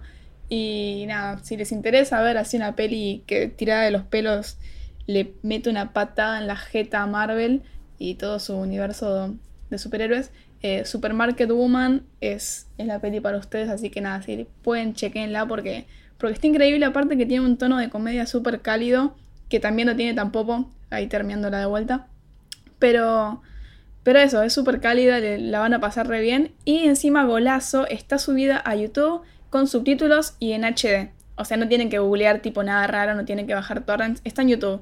Así que una tarde así media fría como la de hoy que está re lloviendo, se ponen ahí YouTube en la tele, en el celu, donde sea y, y nada, disfruten.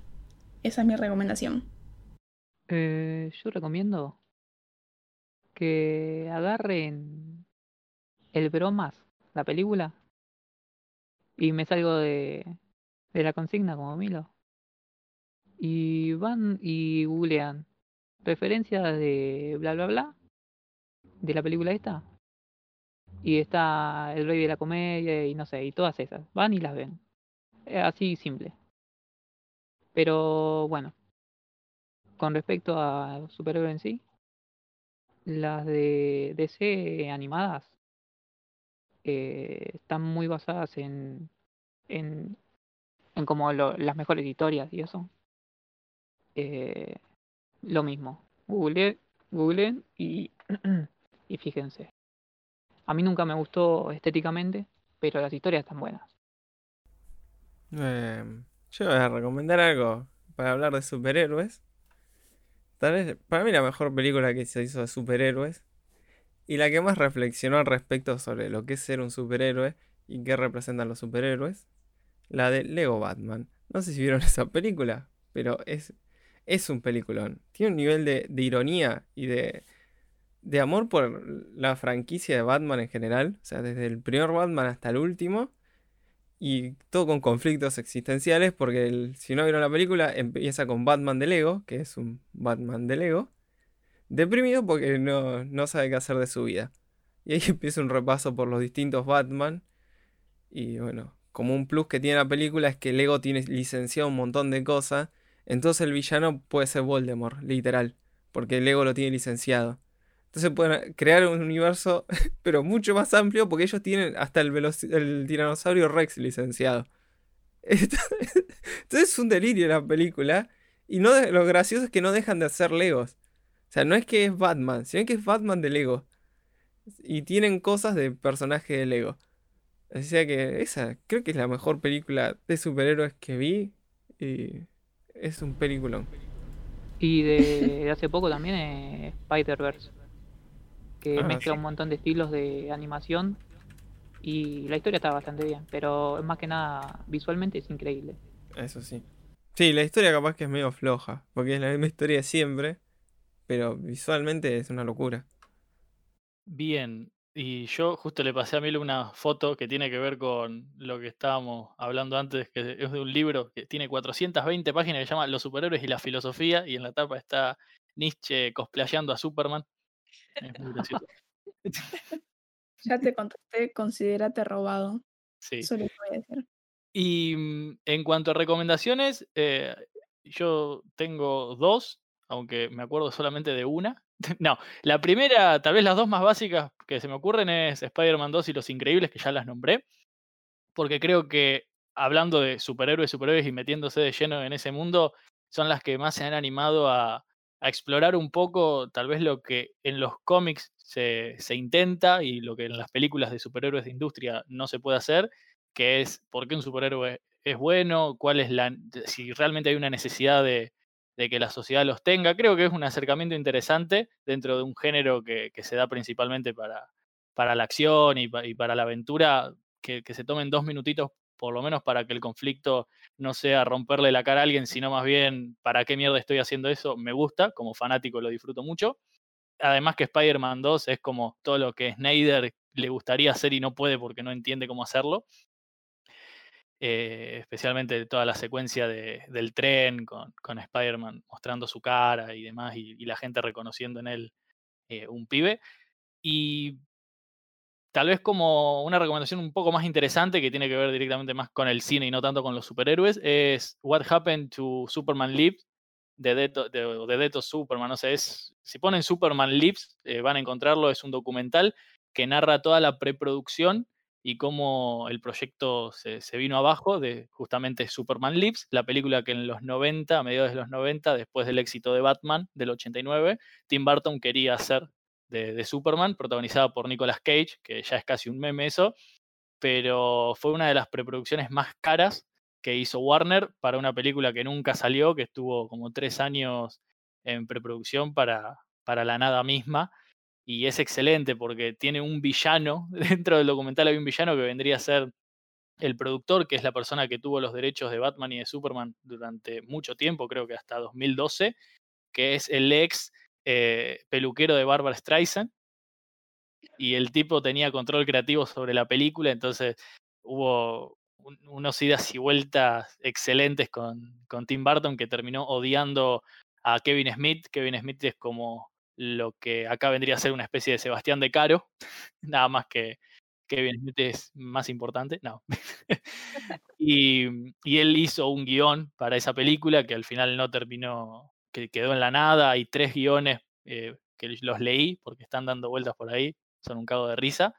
Pero es súper interesante porque nos mete de lleno en, en una preproducción hollywoodense de industria y cómo todo puede salir mal, cómo sabían que era algunas cosas para vender juguetes, cómo algunas personas no entendían ni siquiera lo que estaban haciendo.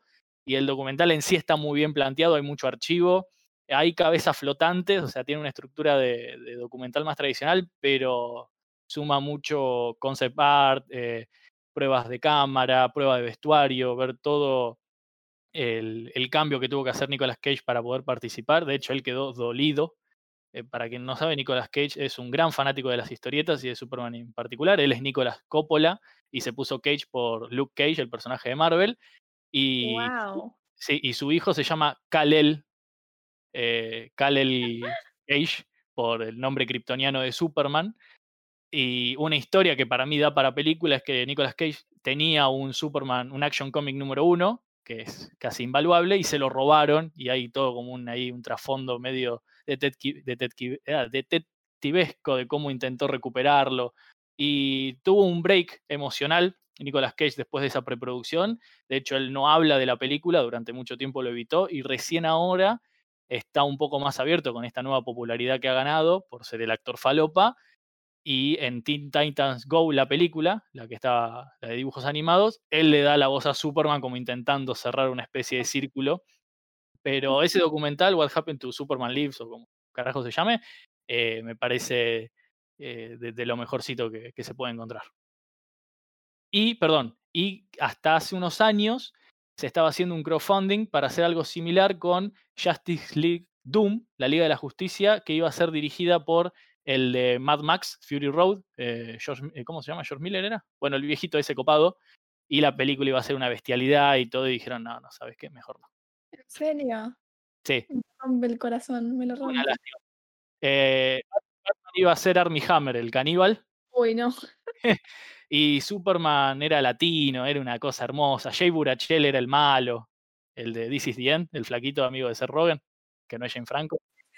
Eh, nada, una cosa hermosa y no se la dejaron hacer. eh, hay concept, están eh, pruebas de vestuario y, y fotos de, del casting que estaban re contentos. Encima George Miller, nada, con toda la falopa encima y con toda la guita, y pudo haber sido algo, una locura. Pero bueno, estoy esperando todavía ese documental, espero que, que se haga en algún momento.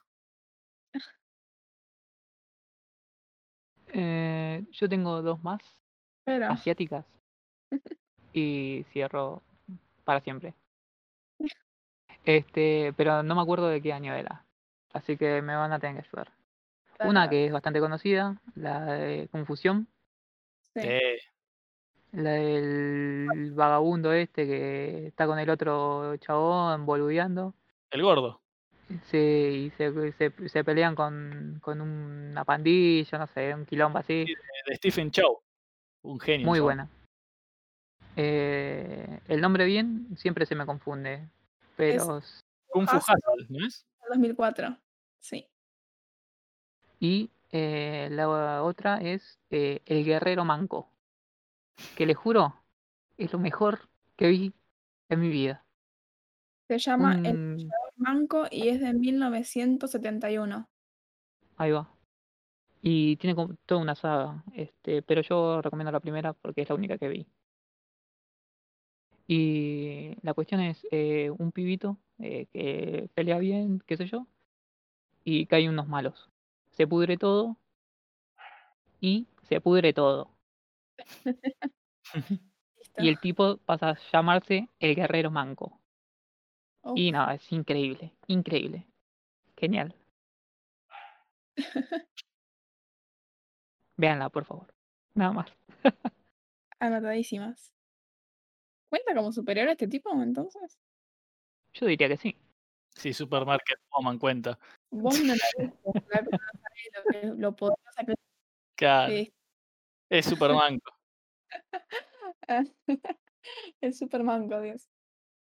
Escúchame, Balinia. Sí, ¿Vos lo bancás al Pelusa? más vale. Vamos, Bien, bien, bien. Ahora que no está Natalia, lo podemos decir. Hice, hice un dibujito de él. Bueno, Sí, hice sí, un dibujo de él cuando murió. Y mi vieja de cara rota nomás se lo mandó por DM a Dalma y le puso ahí. Ah, qué lindo o algo así, no sé. No. En serio, no. Considerate sagrado ya. Una locura. Pero no le puso me dijo, hija de puta. me dijo, me dijo Natalia que, que no lo banca. Increíble. ¿No? Sí, sí, que lo odia, dijo. Ah, igual Nati fue mu- muy, muy respetuosa ahí en, en el Te lo transmito. Porque fue, fue una situación muy extraña para todos.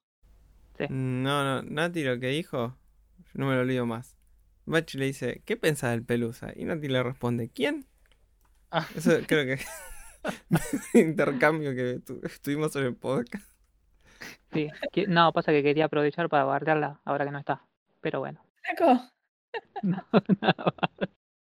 Bueno, y después de todo lo que dijimos y la catarata de recomendaciones, llegamos al final. No queríamos irnos sin antes agradecerle por su participación a Tomás Baligna, canal Peeping Tom. Muchas gracias por compartir estas horitas con nosotros. Estuvo muy lindo, muchas gracias. No, gracias a ustedes por la invitación. Ah, eh, y si quedaron con ganas de escuchar sobre superhéroes falopa, ahí por hacerme acordar, pueden ir a ver un video que hice sobre Okombato, el primer superhéroe de la historia. Eh, se adelantó siete años a la creación de Superman, que todos consideramos como el primero de, la cultura pop. Y hay una película que sentó las bases para lo que vendría a ser los superhéroes de 1900, eh, los superhéroes no, los Power Rangers. O sea, es una película muy falopa. Se trata sobre Okombato, una momia atlante que después de 10.000 años de estar dormido, eh, es revivido mediante hidratación por una lágrima de una niña para, es así, para derrotar a un conejo gigante que viaja desde el centro del mundo a todas partes en un taladro gigante. Me parece increíble esa sinopsis. Sí. Y vayan al canal que, bueno, eh, no sé cuándo va a salir esto, pero supongo que va a haber como una especie de, de seguidilla de videos sobre cine y propaganda política, así que voy a estar ahí hablando de, nazis, soviéticos y cosas así. Y bueno, este fue el capítulo de esta semana. Eh, recuerden que nos pueden seguir en todas las redes sociales como Al Filo del Cine y que también tenemos un cafecito que es Al Filo del Cine. Está todos los links en la descripción. Si les interesa pueden hacer un aporte ahí. Así que básicamente eso. Nos estamos escuchando la semana que viene. Chao.